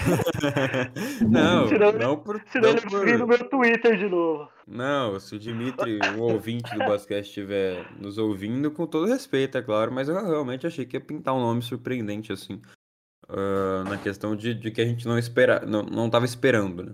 Acho que o Léo Demétrio, por mais que, que, já tenha toda essa passagem pela seleção brasileira, é, é um nome né, que, eu, que eu, pelo menos particularmente, não esperava. Mas ainda assim, na lista dos 15, acho que é válido. Léo Demetrio, porém eh, eu não manteria ele para os 12 finais. Então, já partindo né, para a minha lista final, eu na, nos três, obviamente, Marcelinho Huertas seria até meu titular é, na posição 1. Completa, completaria com Iago Jorginho, mas ainda acho que um dos dois vai, vai rodar, né? um, pelo menos um dos dois vai rodar para o Rafa Luiz. Eu também acho válido, mas não é algo que eu faria eu iria de Iago e Jorginho, né, mas, mas tem toda a hierarquia, o Rafa Luiz também um, um cara uh, defensivamente melhor do que Iago, talvez até melhor que o Jorginho também, já tem toda a experiência na Europa, a bagagem na seleção brasileira, uh, relacionamento com o Petrovic, então provavelmente ele deve ser sim um cara presente na posição 1, ou até mesmo o Rafa Luiz, Iago Jorginho e alguém do, do, das outras posições pode rodar, até mesmo um pivô pode rodar também mas eu iria de Huertas e Iago Jorginho para a posição 1. Na posição 2, não tem como fugir, né? É Benite, é Vitor Benite, que fez uma, mais uma baita temporada pelo São Paulo Burgos, uh, campeão, né? Vai enfrentar o Flamengo no Mundial. Então não tem como fugir, é titular absoluto. Benite é, cresceu demais na Europa, então tem muito a agregar, principalmente do perímetro, um jogador extraordinário, não tem não para onde fugir. E também o Caio Pacheco, que deve aí atuar na posição 2. A gente pode até ver o Jorginho na posição 2, que a gente sabe não tem dado certo nos últimos anos, mas que ele pode quebrar um galho ali eventualmente. Porém, é, ficaria ali com Berit e Caio. Acho que o Pacheco também tem muito a agregar vindo do banco. É uma joia, né? Um jovem potencial extremo. Foi bem nos últimos jogos do Brasil. Então, é, é um nome que me agrada, também deixaria ali presente na convocação. Já na posição 3, uh, ah, fecho ali com, com Alex e Léo Mendo. Teria o Marquinhos, mas o Marquinhos uh, pediu dispensa, então a gente vai falar sobre isso também. Mas entre os nomes da posição 3, é, podia pintar um Jonathan, quem sabe, se, se tivesse ali na, na lista dos 15 desse, desses surpreendentes, acho que o Jonathan também era um nome que poderia pintar e, sim iria surpreender, assim como o Dimitri, o Léo, o Léo Demetrio, enfim. Mas entre, entre esses eu não cortaria nem o Alex nem o Léo Mendo. Acho que, que o Alex vai ser titular também pelo poderio ofensivo, pelo trabalho de defesa que ele tem, pode trazer uh, no pré-olímpico.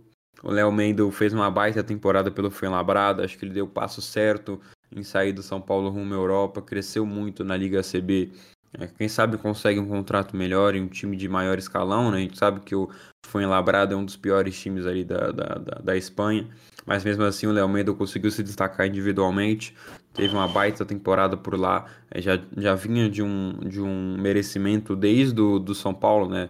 É, se, se, a meritocracia fosse válida, ele já estava presente na, na seleção desde o tempo de São Paulo, onde ele foi extremamente dominante aqui no Brasil, né? principalmente nos rebotes também. Era um jogador com físico absurdo, cresceu muito e o mental dele com certeza evoluiu. Então, Léo Mendel uh, ganha passagem na seleção por mérito próprio, cresceu bastante, fez uma baita temporada na Europa e tem muito a contribuir, creio eu. Vindo do banco, é um jogador com uma explosão absurda, melhorou o chute de três pontos.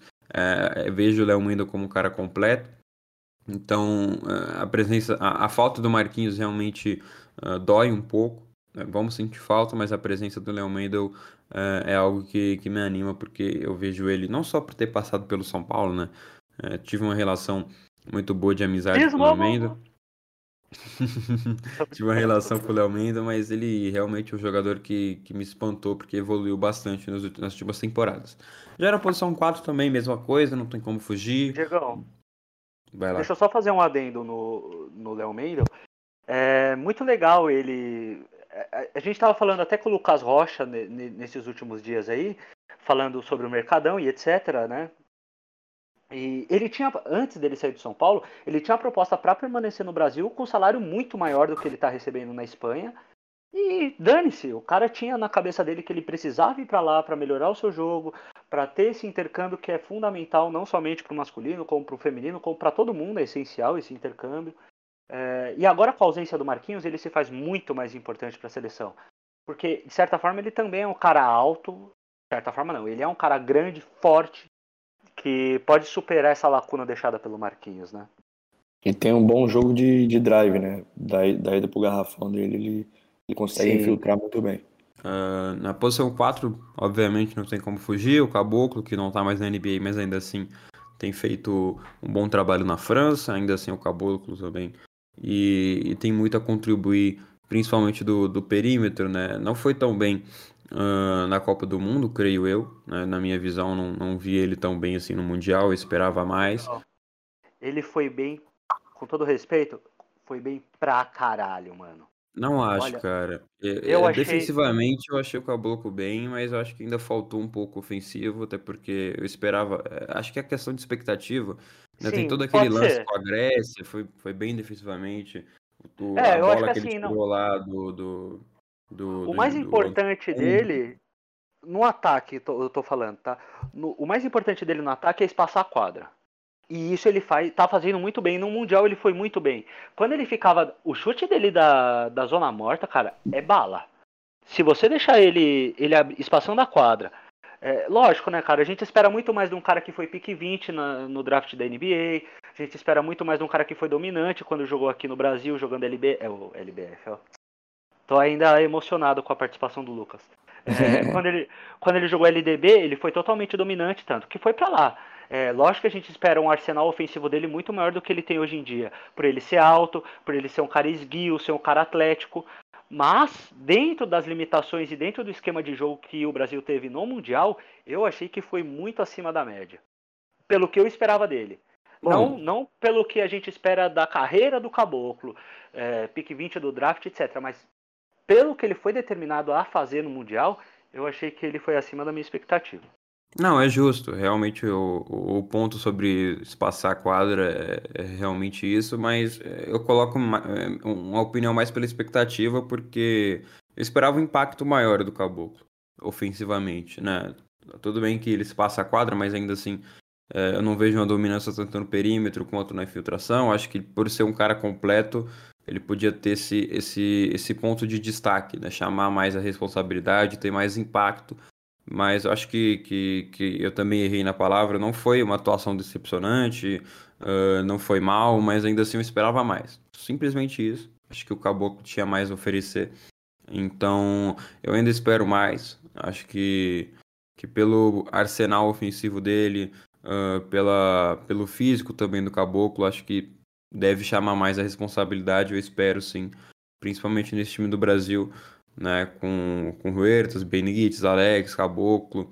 Acho que esse, esse quarteto ali, ele, ele tem sim potencial para chamar mais a, a, responsabilidade, ter mais a bola nas mãos. Tudo bem que é um ala pivô, ele espaça a quadra, uh, o chute de três dele também, principalmente na zona morta, como a gente havia conversado em off, é eficiente, mas ainda assim, na, na, na particularmente, eu esperava um pouco mais, espero ainda um pouco mais do Caboclo na seleção. Porém, é um bom nome, assim como o Lucas Dias também na posição 4, são bons nomes. É, o Brasil tá, tá bem servido aí na posição 4, principalmente para chutar, né? O Caboclo tem um bom chute, o Lucas Dias também. Por mais que o volume do Lucas Dias seja maior em Franca, é, é, passa muito por essa questão. Né? Na seleção o volume dele vai ser muito menor, então é, é de sim pensar como que vai ser o Lucas Dias nesse estilo, vindo do banco também, mas pode contribuir e finalizando no, nos pivôs, acho que até vai ter um debate sobre isso, porque uh, eu ficaria com o Varejão, obviamente, acho que titular também, e fecharia com o Felício e Lucas Mariano. Uh, o, não sei o Jorge, nem o Pedro, o Lucas também, se, se eles tiram o Felício, colocam o Hatch, ou se eles vão com dois pivôs, colocam quatro armadores, o que pode acontecer também. Mas eu iria de Varejão, Felício Lucas Mariano. É, fico um pouco com o pé atrás de tirar o hatch, mas o Lucão fez uma baita temporada e eu ainda acho que o Felício tem potencial para ir mais do que ele foi, uh, do que tem sido né, nas últimas temporadas. É, gerou até um debate em, no começo com o Jorge, porque, enfim, acho que ele vai dar a opinião dele aí, mas eu iria de Felício, na, na minha visão, eu, eu, eu iria de Felício. A minha, os meus 12 seriam basicamente os mesmos. É, não levaria o Felício de jeito nenhum. É, tô, tô muito decepcionado ainda com a atuação dele no Mundial. Foi simplesmente patético. Desculpa, cara, não tem outra, outra palavra pra, para usar em relação à atuação dele. Em todos os jogos, muito mal. Tanto que a gente teve que ficar com o Varejão há quase 40 anos. Tudo bem, ele tava deitando, né? Mas não dá, cara. Desculpa, não dá. Eu acho que o Felício tem que se reciclar. Tem que sair da NBA, é, procurar outro, outros ares, volte para o Brasil ou vá para a Europa. É, porque lá ele também não joga, então eu acho que seria até injusto com o Hetzheimer é, ou até com o Lucão colocar o Felício que não joga. Tudo bem, NBA, mas e aí? O cara não joga, sabe? Tipo, não. Enfim, é, não levaria o, o Felício e levaria assim o, o Hatch, o Lucas Mariano e, e o Varejão. O resto a seleção é a mesma, não muda nada.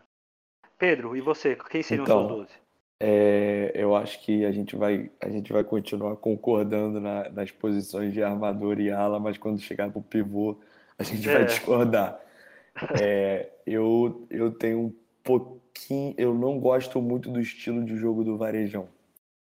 Eu prefiro. Acho que hoje, com a, com a modernidade do, do, do basquete, é necessário, quanto mais, quanto mais melhor você ter pivôs que espaçam a quadra. E, e eu acho que o Hetzheimer, eu colocaria o Hetzheimer na, na frente do Varejão hoje, inclusive pela sequência de jogos. Inclusive pela sequência de jogos que o Red vem tendo, que o Varejão nessa temporada ficou um pouco para trás. É... Meu destaque nessa seleção com certeza vai para o Caio Pacheco com certeza vai pro Caio Pacheco. Eu sou muito fã do basquete do, do, do garoto. É, ele, ele é, um, ele é um, um, um, alarmador, né? Que, que, tem uma, que tem uma boa infiltração, é um cara que sabe comandar o jogo, sabe armar, tem um bom passe. Então, e ele jogou, e ele foi muito prejudicado.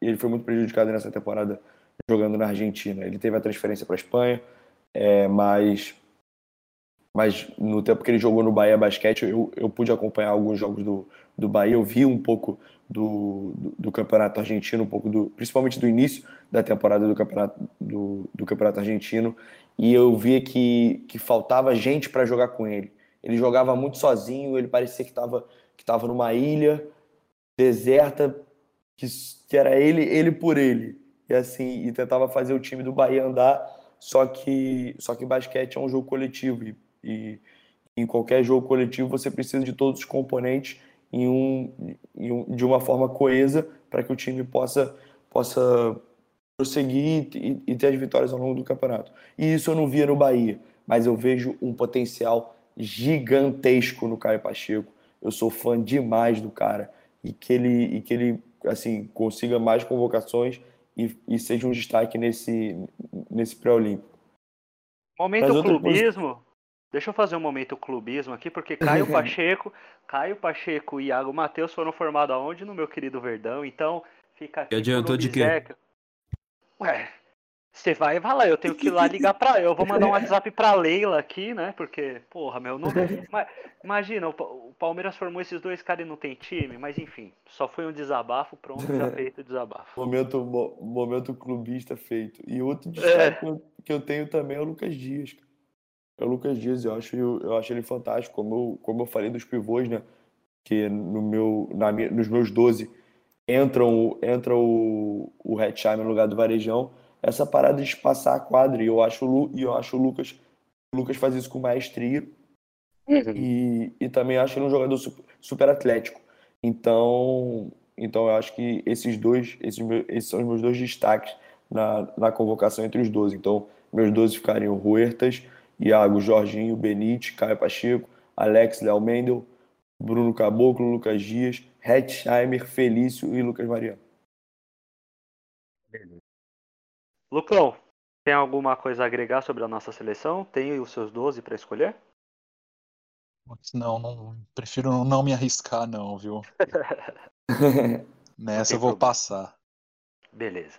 Bom, agora a gente vai para o assunto mais delicado do programa de hoje, é, a gente já citou sobre as dispensas, né? Então, é, eu acho importante a gente falar a respeito, porque Antes da convocação desses 17 nomes, o técnico Petrovic já sabia que não ia contar com o Didi, que está no Pelicans e decidiu né, ter o seu campo de treinamento com a equipe, totalmente compreensível.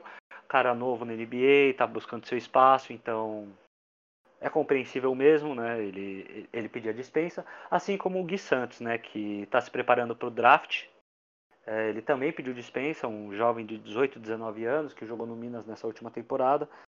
Mas eu acho que o que mais me pegou assim foi a, as duas últimas dispensas, né?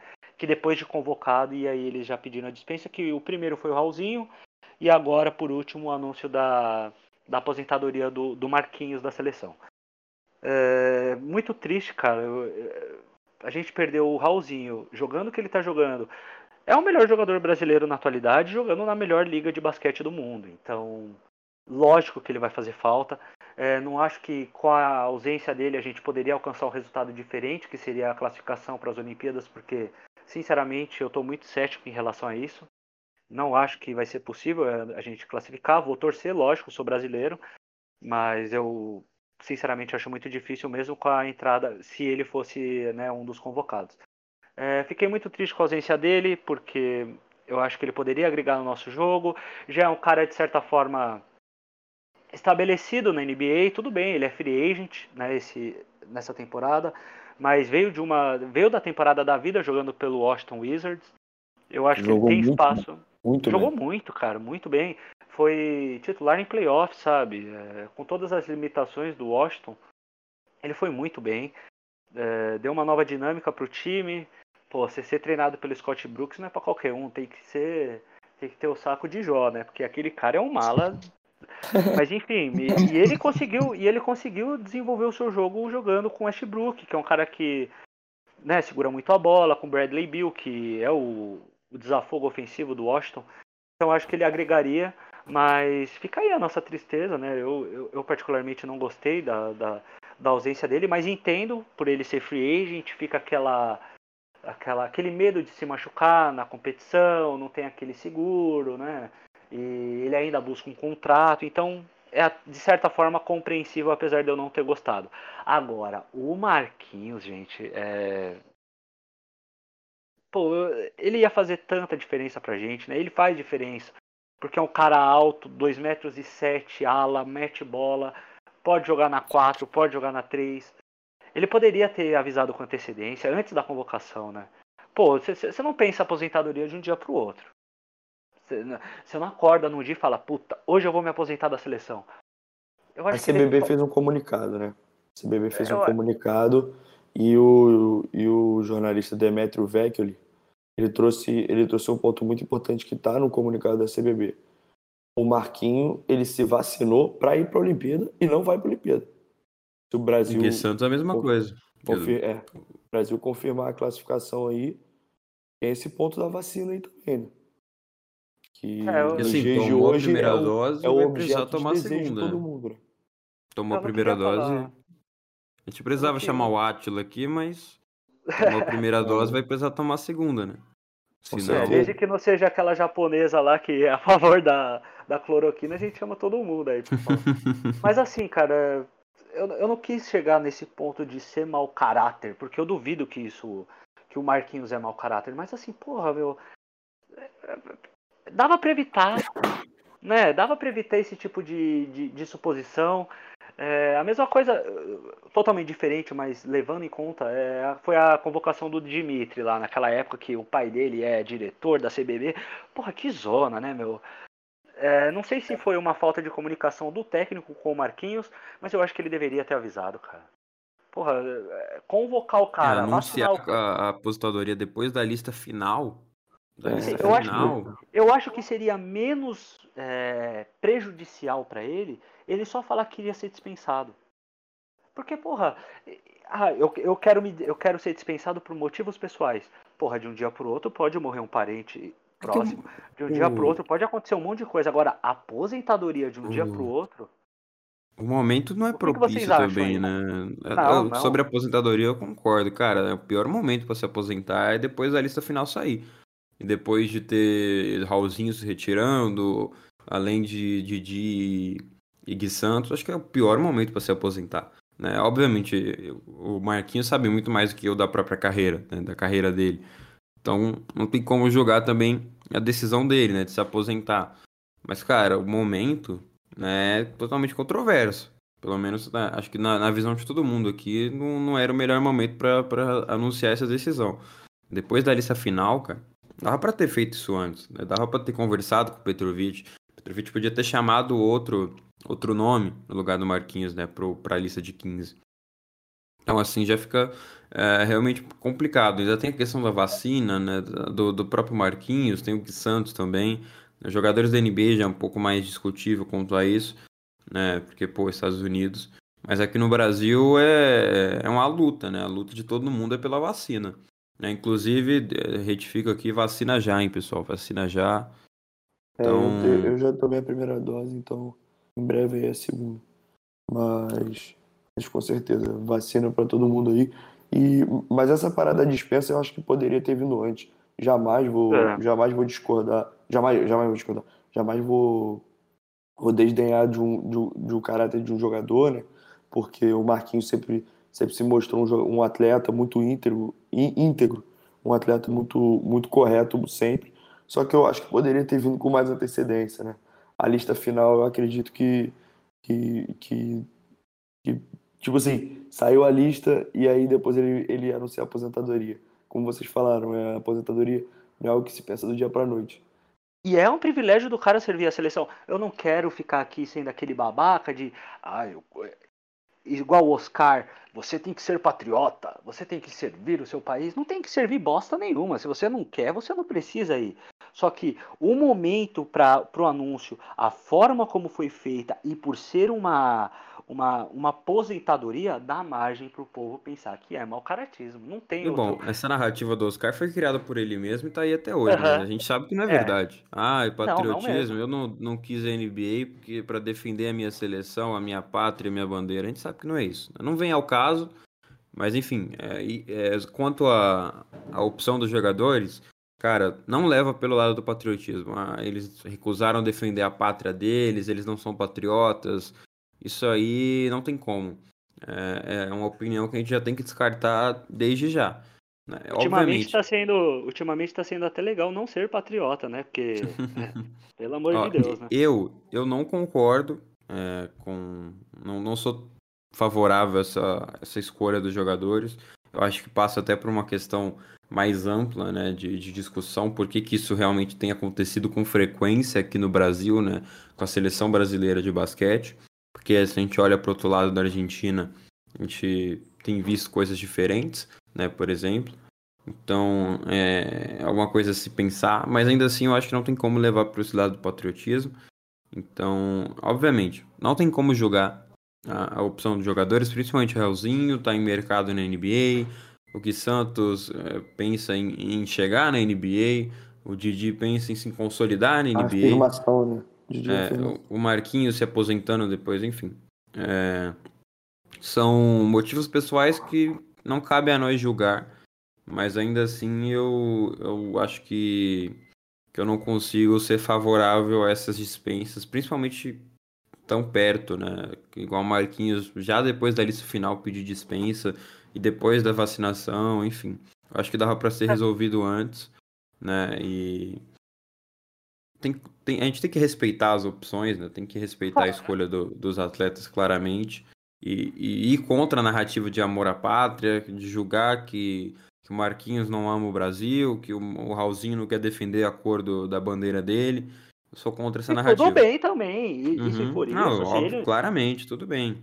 Mas se ele não amar o Brasil, tudo bem. Não, não, isso também não me faz nenhum. Não me faz diferença o cara amar o Brasil ou não. É, eu só acho que o momento foi totalmente inoportuno, a maneira como foi feito foi totalmente errada. É, so, eu acho que assim, os três antes do Marquinhos, então Raulzinho, Didi e o próprio Gui, cara, dá pra entender. Sabe, o, o ponto que eu quero chegar é que assim, não é a primeira vez. Né? E isso aí não é. Não, é a última. Não, Exato. obviamente. Não, não é exceção. Então, assim, é algo que já está enraizado. Uhum. A gente vai ver isso nos próximos anos, uh, pode passar geração de geração, acho que ainda vai continuar acontecendo. Então, assim, uma discussão mais ampla, porque. Por quê, né? A pergunta é por quê? Por que isso realmente acontece? É, os jogadores têm sim seus motivos pessoais, mas é uma, é uma situação deveras complicada. Né? Tem os bastidores da NBA, como o, o Raulzinho, o Didi, é, pode ter questão de família, pandemia, enfim. Agora, né, a gente tem, como eu citei no caso do NBB, a gente está numa situação atípica, mas não é a primeira vez nem vai ser a última, cara. E, e tudo bem, é um pré-olímpico, mas, pô, é uma Olimpíada, né? Se, se chegar, chega na Olimpíada. Né? E, e, e, vamos pensar assim, se o Brasil, por algum milagre, né, se classifica para as Olimpíadas, como que vai ser? Será que vai acontecer isso de novo? Teve o caso do Nenê, né, em, em 2016. E que, uhum. que, antes disso, sim, sim. o Nenê representou o Brasil nas Olimpíadas, mas antes disso teve toda uma confusão né, do Nenê. O próprio Caboclo, antes dele se resolver com a seleção, também teve toda uma confusão. Então, assim, são vários os nomes. Não, mas o Caboclo, o Caboclo foi diferente porque, assim, ele foi convocado e no meio do jogo ele fez uma puta de uma cagada, falou. Hum, o, uhum. o, eu acho que era o. Como é que é o nome dele, meu Deus? O César Guidetti era o técnico da seleção nessa época aí. O Cezinha falou assim: entra lá no jogo. O Caboclo falou: não, não vou entrar, não, blá, blá, blá. Foi pro vestiário, pronto, nunca mais voltou pra seleção. Voltou agora, né, na, na Copa uhum. do Mundo. A Petrovic é, meio que consertou ele. É bem legal esse ponto que você levantou, se a gente se classificar para a Olimpíada. Porque pensa comigo, foi um ponto que, eu, se eu salvo engano, foi o Guanais que falou lá no, no Bola Laranja. Imagina que o Brasil vai para a Olimpíada. A Olimpíada vai ser o quê? Agosto? É, vai ser por aí, eu acho. Agosto. É, enfim, agosto. Aí, isso no ponto do Raulzinho, tá? É, agosto ele vai. Beleza, Brasil se classificou convocou o Raulzinho, o Raulzinho vai lá pro, pro, pro, pra Olimpíada. Sem contrato na NBA. Se destaca. Não tem mais chance dele ser contratado? Ele, ele jogando bem uma Olimpíada, que é um palco mundial para que todo mundo olha. Porque a, a, a temporada da NBA vai começar em outubro, novembro de novo. Então, assim, então, mas isso aí tem, tem dois difícil. lados até, porque assim, o jogador se recusa a participar do pré-olímpico e depois aceita participar das Olimpíadas, por quê? Não, exatamente. Não acho certo. Não acho certo. Eu acho que ele pedir dispensa, é claro que ele não vai jogar a Olimpíada, né? Aliás, claro não, né? Porque aqui no Brasil tudo é possível, ainda mais se tratando de CBB. Eu acho Mas, enfim, que a parada da... ponto, né? Eu acho que a para... o, o, o ponto levantado pelas Olimpíadas, eu acho que quem vai para esse pré-olímpico, eu acho muito difícil ter uma desistência o Brasil classificado. Acho muito. Eu também acho por conta da visibilidade de jogar uma Olimpíada. Eu acho, eu acho que beira o impossível de ter uma desistência dos que vão para o pré-olímpico. Pode ser que aconteça alguma coisa por lesão, é, COVID, não, não, não. Porque, eu tô falando, né? tô falando por opção, por opção. Ah, não, Acho sim, que mais sim. difícil que isso tudo é a gente chegar nas Olimpíadas, né? Isso é fato. É, exato. É unânime exato. também. Deixa eu perguntar, o Lucas, é... o que que você... A seleção brasileira feminina, não sei, tá? Eu vou ser bem sincero para você. Não sei se sofre com esses pedidos de dispensa. Creio que com a, com a Damires, né? Participando mais da, da WNBA, etc. Mas como que você, na sua visão, você vê esses pedidos de dispensa? É, tudo que a gente discutiu aqui, eu queria a sua visão. O que, que você acha sobre isso? Esse ano teve essa questão com a Damires, sim. É, a WNBA ela é disputada no mesmo período que as seleções estão treinando e disputam a maioria dos torneios, né? Que é esse período que vai de maio até agosto, setembro. E ela foi convocada para a Copa América e pediu dispensa por, enfim, no, no, na justificativa de dispensa foi ela alegou uma uma contusão, motivos pessoais e contusão. Mas cara, na verdade todo mundo sabe que ela tá na WNBA e assim, acho que é difícil questionar a opção dela, sabe? Ainda mais com esse contexto de pandemia, com o cenário do basquete interno tão frágil, sabe? É a principal fonte de sustento dela, sabe? Difícil dela abrir mão da WNBA, ameaçar não ter mais vaga numa liga que é super pequena, em termos de quantidade de jogadoras, para disputar a, sele a seleção mas eu vejo muito que tem um problema de comunicação, sabe? Que esses muitos, grande parte desses problemas não deveriam nem vir a público, ao meu ver, sabe? Questão de, sei lá, de um coordenador ligar para Damires antes da convocação e falar: "E aí, Damires, você vem, não vem", sabe? O que, que a gente fala? Vamos combinar aqui, porque é uma jogadora fundamental para a seleção, que a gente vai contar com ela e não precisa gerar um desgaste, sabe? Acho que no masculino também isso ocorre e isso é assim, isso ocorre há pelo menos 15 anos, sabe? Eu lembro do, da geração do Nenê, do Varejão, Leandrinho, cara, isso acontecia todo ano. Todo ano era a mesma, sabe? E o mesmo argumento, sempre chamavam o Oscar para falar de patriotismo, da escolha dele. Cara, o momento é outro, sabe? É, não sei se vai se vale a pena ir por essa linha. Eu acho que falta um trabalho da CBB mesmo de, de organizar isso, de aparar as arestas, inclusive com técnicos e jogadores. E não sei, olhando a Argentina, eu também acho que os jogadores, acho que eles vacilam um pouco, sabe? Porque o sucesso da seleção traz uma visibilidade gigantesca. É, eu vejo na Argentina, os jogadores chegam na, na NBA depois de passar por Europa e depois de serem protagonistas na seleção. Os jogadores brasileiros, em geral, eles vão para a NBA muito cedo para desempenhar uma função específica, como o caboclo vai ficar na zona morta, é um cara, é um wing alto, de envergadura gigantesca, e vai ficar na zona morta para chutar bola de três. Uhum. Pensando, em, inclusive, em desenvolvimento de jogador, assim, eu não sei se é uma opção boa para ele, sabe? E eu acho que falta um pouco essa visão de pensar a carreira, pô, o que, que vai me trazer se eu levar uma seleção brasileira para uma semifinal olímpica, por exemplo, sabe? Nossa, Acho eu que é nunca, é isso. nunca, isso nunca passou pela minha cabeça. Nunca pensei por esse ponto e você tem muita razão. É engraçado a gente ver, o, por exemplo, o Campasso levar. O cara tem 1,80m, é, levar um time de idosos, com todo respeito à Argentina, a uma final de Mundial contra a Espanha. É, e ver o que ele tá jogando no, no, no Denver Nuggets esse ano. Cara, ele não é um cara que ele tem uma. Isso que você falou eu achei muito legal. Ele não tem uma função específica. Campasso, você vai ter que só marcar. Eu posso falar só, só um parênteses, desculpa interromper. Lógico, claro. Mas na, na NBA TT, né, na, na famosa NBA Twitter, vi muito a discussão Campazzo e Raulzinho. Teve muito essa discussão, né, porque não sei, não, não, não tem as informações, né? Os números, a, a, média de minutos, mas compararam lá ao longo da temporada, até porque Brasil e Argentina, e, e tinha, tinha gente que realmente ficava um pouquinho estressada quando a resposta era Campazzo, nessa dúvida, né? Quem é melhor, quem tá jogando melhor, Campazzo ou Raulzinho? Não tem que ficar, né? E aí ficou a questão. uh, o, Campazzo, o Campazzo tá na convocação da Argentina para para a Olimpíada, eu não, não, não, tá, não, tá não tenho. Tá então, assim, Raulzinho não tá. Todo mundo. Raulzinho não tá para o né? Argentina vai Então, assim, é complicado, né? Porque tudo bem, acho que o Campazzo, por ter vindo da Europa, né? Tudo bem, já, já tá lá no Nuggets, tem uma consolidado e etc.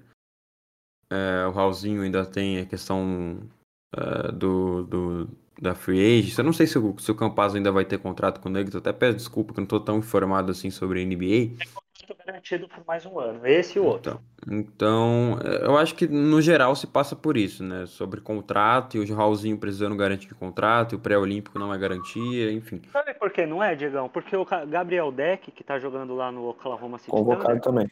Convocado. De certa forma, é, ele não tem. Ele não tem. Assim, não é que o contrato dele não é garantido. Ele tem um contrato para toda a temporada, só que o OKC pode simplesmente falar: não, não te quero mais, volta para Europa e você não ganha nada. E vê se o cara vai deixar de ir para a seleção para disputar uma Olimpíada. Ah, tem jogador da NBA na Croácia, né? talvez o Schroeder também. na Alemanha. Eu, eu tenho a convocação da Argentina, o uhum. Vildoso também convocado, o Luca Vildoso do, do Knicks, convocado uhum. também. Então, então aí fica, fica no ar aí para os ouvintes pensarem é, eu nisso. Acho, eu acho importante a gente um dia, né? Como a gente já tinha feito algumas outras vezes aqui, é, a gente já trouxe o Léo Figueiró para conversar com a gente sobre aquele time fantástico do, do Botafogo. Eu acho importante a gente, a gente trazer o, um jogador aqui, é, não necessariamente algum desses que foi pedindo dispensa, mas perguntar, né? Perguntar para eles direto e reto. É, o que, que acontece, cara? Por quê? Né? Por que, que é uma visão acha... diferente, né? A visão de dentro, é, a visão de... É, tenta explicar, tipo assim, eu não quero que você. Não, não quero que seja Você se justifique. É, não quero que seja aquela resposta padrão. Não, eu amo o meu Brasil, eu sempre estarei disposto, a... sabe? Mas eu quero entender o, o que se passa na cabeça do cara, o porquê, o, o que, que acontece. Será que é algo interno? Será que é mau relacionamento com os colegas, com o próprio técnico, com a direção da CBB? A gente não sabe, infelizmente a gente não tem essa informação, pelo menos eu não tenho, né? Eu creio que se os outros amigos aqui tivessem já teriam até passado alguma coisa, mas. Eu queria ter essa informação também. É, gente, eu queria só entender assim, o que, que se passa, o, o, o que acontece, por, porque aqui né, a gente entende toda essa desvalorização, que né, o, o cara tem ganha dinheiro lá fora, o sustento vem de fora, o cara tem que ter um compromisso com a equipe que ele defende e tal, mas é triste. É triste. É... Se eu acho que já estava difícil com todo mundo disponível, com essas baixas, ainda mais do Raulzinho, o melhor jogador brasileiro na melhor liga do, do mundo, vai ficar muito mais difícil. Pessoal, vocês têm alguma coisa mais para falar ou a gente pode encerrar? Eu acho que acho que a gente fechou muito bem esse segundo bloco. Fechamos, É, foi- fechamos com foi um, em alto nível, um episódio, ótimo cara. Já debate. deve ter episódio. já deve estar com 5 horas e 49 né, esse episódio. Não, tá- vai, vai bater uma hora, duas horas daqui a pouco. Mas foi um episódio beleza. bem informativo. Então é isso, rapaziada. É, Esse foi o 18º episódio do Basquete Brasil. Em breve estaremos de volta com o Mercadão do NBB para a temporada 2021-2022 e mais notícias sobre as nossas eleições e também sobre a LBF. Gostaria de deixar o destaque final para vocês seguirem o Basquete BR lá no Twitter. Então é arroba basquetebr e lá você vai poder ficar por dentro de tudo que acontece no basquete brasileiro. Diegão, começando por você, tem algum destaque final? Claramente, é, desde já queria dar as boas-vindas ao Lucas e também ao Pedro, novos integrantes do basquete, mandar um abraço ao Tom, que infelizmente não pôde estar conosco, aos nossos ouvintes, deixar aqui no ar a informação que vem mudança por aí, tá? Vem mudança aí nos próximos dias, semanas, enfim. Ah, a identidade visual do basquete vai mudar, estão trabalhando nisso já. Então podem ficar ligados que além da- das contratações de Lucas, de Pedro, dessas novidades, vem mais novidades por aí. A gente está começando agora. É, Na real, a gente está dando um ponto final na temporada 2020-21, falando um pouco sobre seleção também, puxando mais por esse ponto, mas nos próximos episódios, nos próximos dias, nas próximas semanas, vamos começar a focar na próxima temporada, né? desde já na intertemporada da temporada 2021-2022. Então fiquem ligados. Mas o, o destaque vai, claro, para a participação do Lucas, do Pedro, que com certeza agregaram demais no debate hoje. Debate bem interessante, né? Com, com muitas informações, não à toa, quase duas horas de episódio. Episódio longo, mas bem dinâmico e interessante. Eu aprendi muito com o Lucas, acho que o nosso debate aqui também sobre basquete masculino foi, foi interessante. Então, o pessoal tem um conteúdo de qualidade, né? modéstia à parte, um conteúdo de qualidade aí nos seus ouvidos. Valeu, pessoal. Muito obrigado a todos que nos acompanharam até aqui. Até a próxima. Um grande abraço. Lucas, agora para finalizar, qual que é o seu destaque final? Bom, queria agradecer primeiro a oportunidade, é, de vocês me chamaram para fazer parte dessa equipe. É, ainda estou me entrosando, então às vezes eu falo muito, peço desculpa. Pode Mas, continuar, poxa, tá? É, pode continuar, tá dando aula. Pode Não, daqui a continuar. pouquinho eu pego o esquema tático da equipe, aí o negócio flui melhor. Mas é muito bom ter a oportunidade de falar de basquete feminino. É, bom, e agradecer a todo mundo que escutou, a vocês. E, enfim, chamar, convocar todo mundo para assistir a seleção feminina. Primeiro jogo é na sexta-feira, dia 11, da Copa América. Torneio importante. E todo mundo torcendo junto pela TV, seleção. Sport TV, isso. Transmissão do Sport TV. Vamos acompanhar, hein, pessoal? Vamos dar uma força para nossas meninas aí que a gente pode chegar no Mundial. Lucas, é, onde as pessoas podem te seguir? Qual que é o trabalho que você está fazendo também? É, no Alarmadoras, né? Então, eu colaboro com o Planeta Basquete. Ah, é É, verdade. que tem um-. Tem um blog, tem a conta no Twitter e o meu pessoal no Twitter, que eu sai muita groselha, então tolerem isso, né? Mas a minha conta é arroba filetelpf. Bom, Então vamos todo mundo seguir lá o, o Pedro e o Planeta Basquete, certo? Ô, Pedro não, perdão. Lucas, Pedro é agora Pedrão, é. para a gente finalizar a sua participação, primeiro gostaria de agradecer a sua participação, é, desejar boas-vindas a você, tanto para você como para o Lucas, e deixe o seu destaque final. Acho que o destaque é que a gente vai ter muito basquete ao longo do ano, né? E aí isso é muito bom. É, nosso, no, nosso time aqui, eu queria agradecer também pelo convite, pelo convite de vocês para fazer parte desse elenco tão, tão fantástico. E, e o destaque é que a gente vai ter muito basquete para comentar, muito basquete para assistir. Então, então eu só vejo coisas boas para esse ano aí. E tomara que as, que as seleções, seleções, tanto feminina quanto masculinas, atinjam os seus, os seus objetivos. Tomara, estaremos na torcida. A nossa meta agora é fazer o, o do Basquete Brasil um xadrez verbal do basquete brasileiro, então fiquem ligados que agora só episódio acima de 6 horas. só, só, fazer o meu, só, só, fazer o meu jabá aqui. Oh, é, por favor. Vocês podem me encontrar lá no Twitter, todo mundo que está escutando, é Pedro7007. Tudo junto. Então, galera, dá aquela força lá. Muito, muito é, o homem tá conseguir... com as bombas do mercado, hein? Tá com as bombas, hein? É, então, só, só, só para deixar forte, claro então... aí. Tá certo, tá certo. Vamos para cima deles. É, só para deixar claro para vocês também, né? Se, se vocês não conseguiram anotar os, as arrobas e o perfil de todo mundo, lógico que o nosso querido Diegão vai deixar isso aí na descrição, certo? Então é isso, rapaziada. Esse foi o 18º episódio do Basquete Brasil.